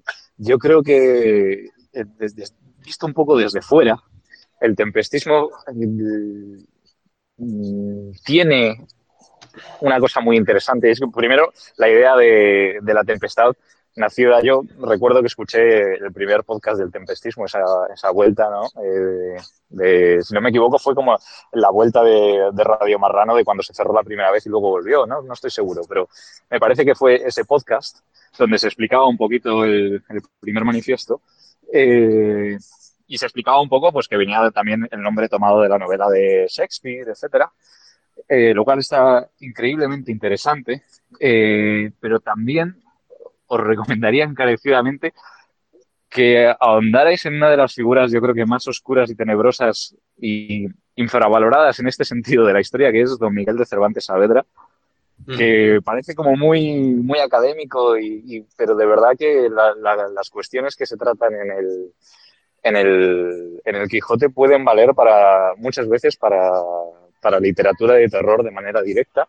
Y, y como crítica absolutamente a todo lo que te puedas imaginar, ¿no?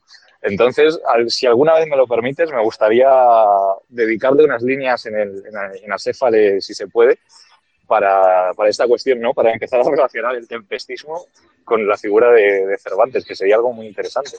No, hombre, buenísimo estaría, porque justamente la, la, idea del Quijote nosotros la manejamos a través de Jiménez Caballero y Bataille, ¿no? La idea de que nuestro Quijote es en realidad el acéfalo, ¿no? El hombre que ha perdido la cabeza, el hombre que ha perdido el sentido y, está en un estado de, de, liberación, ¿no? Entender la locura como la liberación de la mente. Entonces, sí, o sea, nosotros le damos al Quijote un sentido más acefálico, este, por parte de Jiménez Caballero, esta idea del delirio político, del delirio juvenil y, y la intensificación, ¿no? O sea, no rechazar el delirio ni la locura, sino intensificarlo e inducirlo a, nivel movimiento. Entonces creo que el manejo que le puedas dar sería buenísimo, ¿no? Ya sabes que tenemos los brazos totalmente abiertos para contigo y cualquier otro que quiera aportar al fanzine, pero sí, por supuesto, sería, sería muy interesante, pero yo, yo creo que el Quijote de los tempestistas es el acéfalo de batalla, ¿no? Que, que vendría a ser el mismo concepto, pero ya extrapolado a, a un autismo más este, demencial. Sí, hay, escenas verdaderamente escatológicas a lo largo de todo el Quijote, o sea, verdaderamente ridículas y patéticas en sus dos acepciones, y, y eso, a mi parecer, tiene una belleza muy particular. Eh, el hecho de que, como tú dices, un acéfalo, un completo, un completo eh, chalado, un completo loco, eh, decida rescatar una armadura de sus antepasados para irse por ahí a hacer el loco, ¿no? Siendo que para llegar a estar loco porque Miguel de Cervantes a lo largo de su, de su obra tiene dos locos, ¿no? ¿no? No es como Shakespeare, que Shakespeare tiene varios locos, entre ellos Hamlet, ¿no? Eh, Miguel de, Cervantes tiene dos locos, que son eh, el licenciado Vidriera y, y el ingeniero Hidalgo Don Quijote de la Mancha. Entonces, los dos es un detalle muy curioso, los dos para estar locos han tenido que ser ilustrados antes, han tenido que ser gente de letras, de, de racionalismo, etcétera, han tenido que ser gente de una erudición eh, magnífica y de una engullidores auténticos de, de, libros y de obras literarias, ¿no? Entonces, eso a mi parecer eh, le da un sentido al acéfalo que, que busca que busca el tempestismo, ¿no? Muy, muy icónico, muy icónico, de decir, hemos llegado hasta aquí, por un camino muy espinoso y, no estamos dispuestos a pararnos, ¿no? Claro, claro, hombre, me, me, recuerda un poco la figura de Nietzsche, ¿no? Y su Dionisio, cuando cae del caballo y se vuelve loco, o sea, esta ascensión de, del genio al loco, que creo, creo que terminan siendo la misma cosa, ¿no? La frontera, la frontera entre la genialidad y la locura es muy, este, muy, muy fina, ¿no? Y sí, o sea, creo que al final el tempestismo busca ello, busca una, una esquizofrenia colectiva que sea extrapolada al movimiento, ¿no? El movimiento de liberación mental. un poco, ya, ya caigo un poco de, en Deleuze y Derrida y los posmodernistas franceses, ¿no? Pero creo que, creo que es un poco lo que buscamos, ¿no? La liberación mental para la liberación nacional. Que, que sí, este, nacional esquizofrenia, ¿no? pero sí, pero sí, sí, sí, sí, señor. O sea, me hace mucho sentido. Sí, esquizofrenia, esquizofrenia nacional, no esquizofrenia natural, no se confundan, muchachos. Definitivamente hay un matiz ahí. Hombre, yo, yo, yo, personalmente me parece un proyecto increíble. Sí que es cierto que, como os comentaba antes, hay, unas ciertas partes, unas ciertas líneas rojas que yo creo que inevitablemente todo hombre tiene moral. La, justamente yo reflexionaba hace unos días sobre el concepto moralista. El concepto de moralista es un concepto bastante nietzscheano, ¿no? Eh, en la genealogía de la moral Nietzsche explica que primero seremos eh, nihilistas pasivos, luego nihilistas activos y finalmente simplemente laicos, ¿no?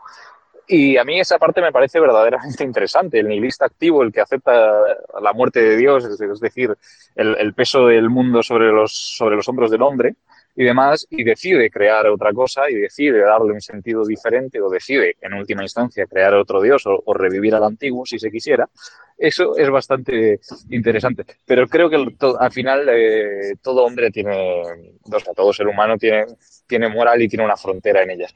No sé si deshacerse de ellas es un, es un, imposible, un, idealismo inalcanzable o no, pero sí que tiendo a pensar eh, un poco como, como Rousseau y, y confiar en la intuición natural del ser humano ante la moral y no, y no percatarme escéptico. Entonces, el hecho de, que hay algunas cosas eh, de, esta, de esta oscuridad que a veces me parecen eh, demasiado profundamente oscuras eh, en el acéfale, sí que es cierto que hay algunas de ellas que me que, rozan con esas líneas rojas de mi moral, pero lo demás me parece un concepto fantástico y alucinante.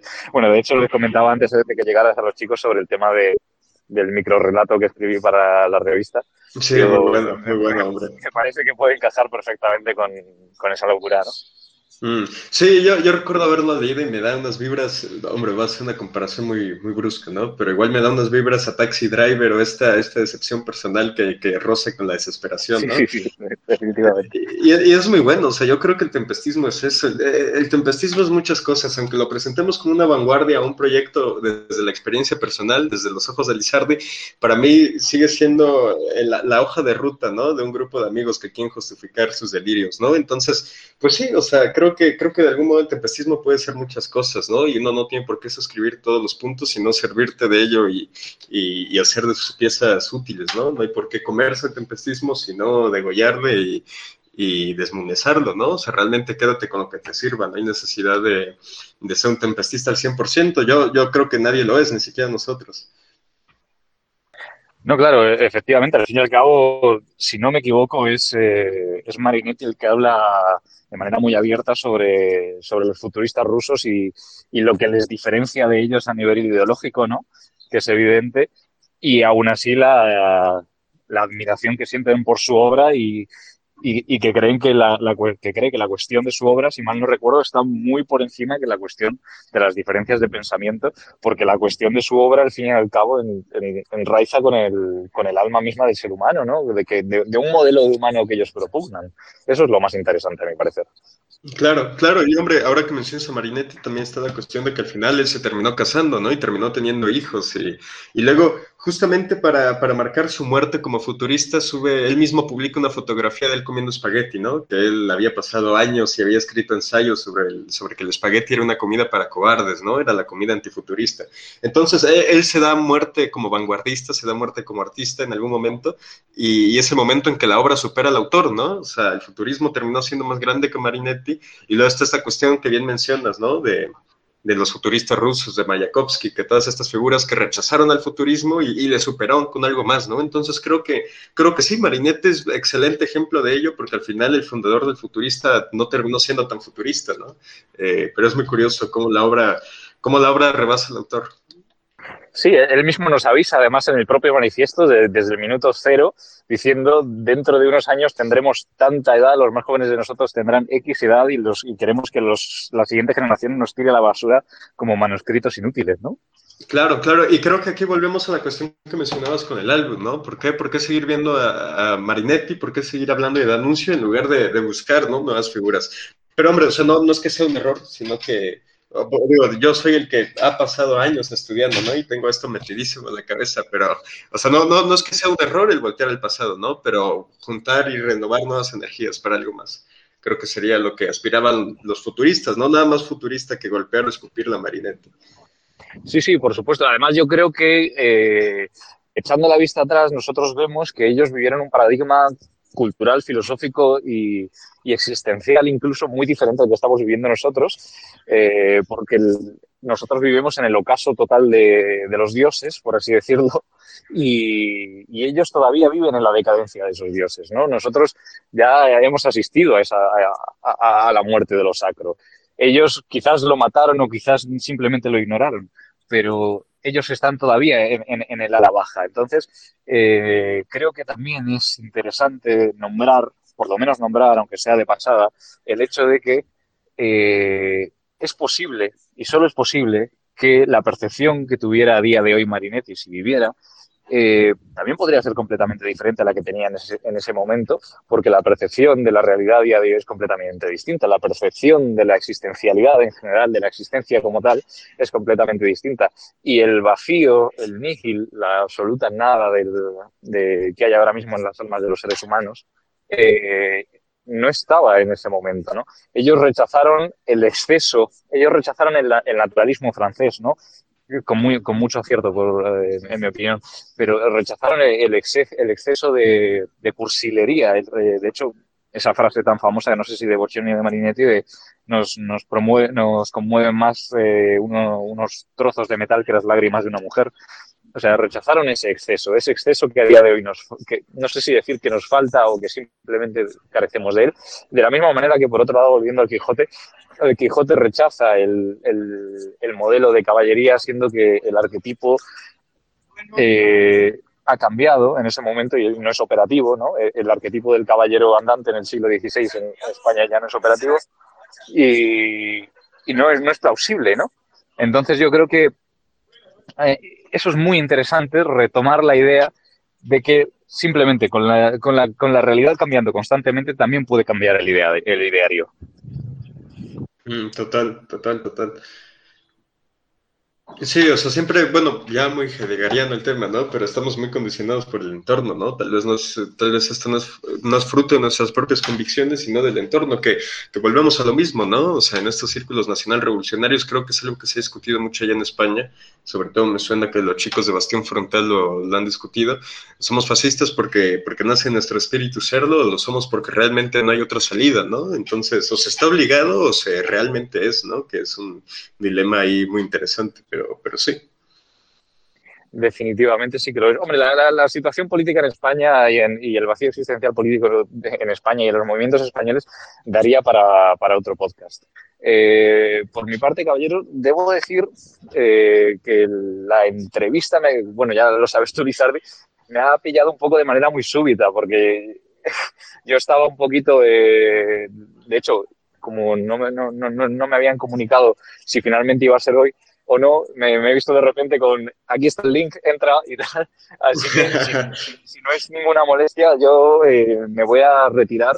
Todo no por nada, me, encanta, me, está encantando la conversación y me encantaría quedarme, pero estoy haciendo un poco de lado a, las personas con las que con las que estaba compartiendo un momento y, quiero todavía no he, no he llegado a, a, lo que llaman en filosofía islámica el tayul art, que es lo de estar en dos sitios a la vez, ¿no? La bilocación eso estaría fantástico, pero, pero me encantaría. Así que si, no sé si pudiéramos eh, coger otra cita para otro momento, eh, de manera un poquito más programada, me encantaría, me encantaría volver a este espacio, si, ustedes quisieran. Sí, sí, sí, claro, sin problema, Gracias por acompañarnos y ya, ya te buscaremos de nuevo para, ya sea, bueno, cuando mejor te quede, pero sí, por supuesto, no, no te preocupes. Al contrario, gracias por acompañarnos este rato.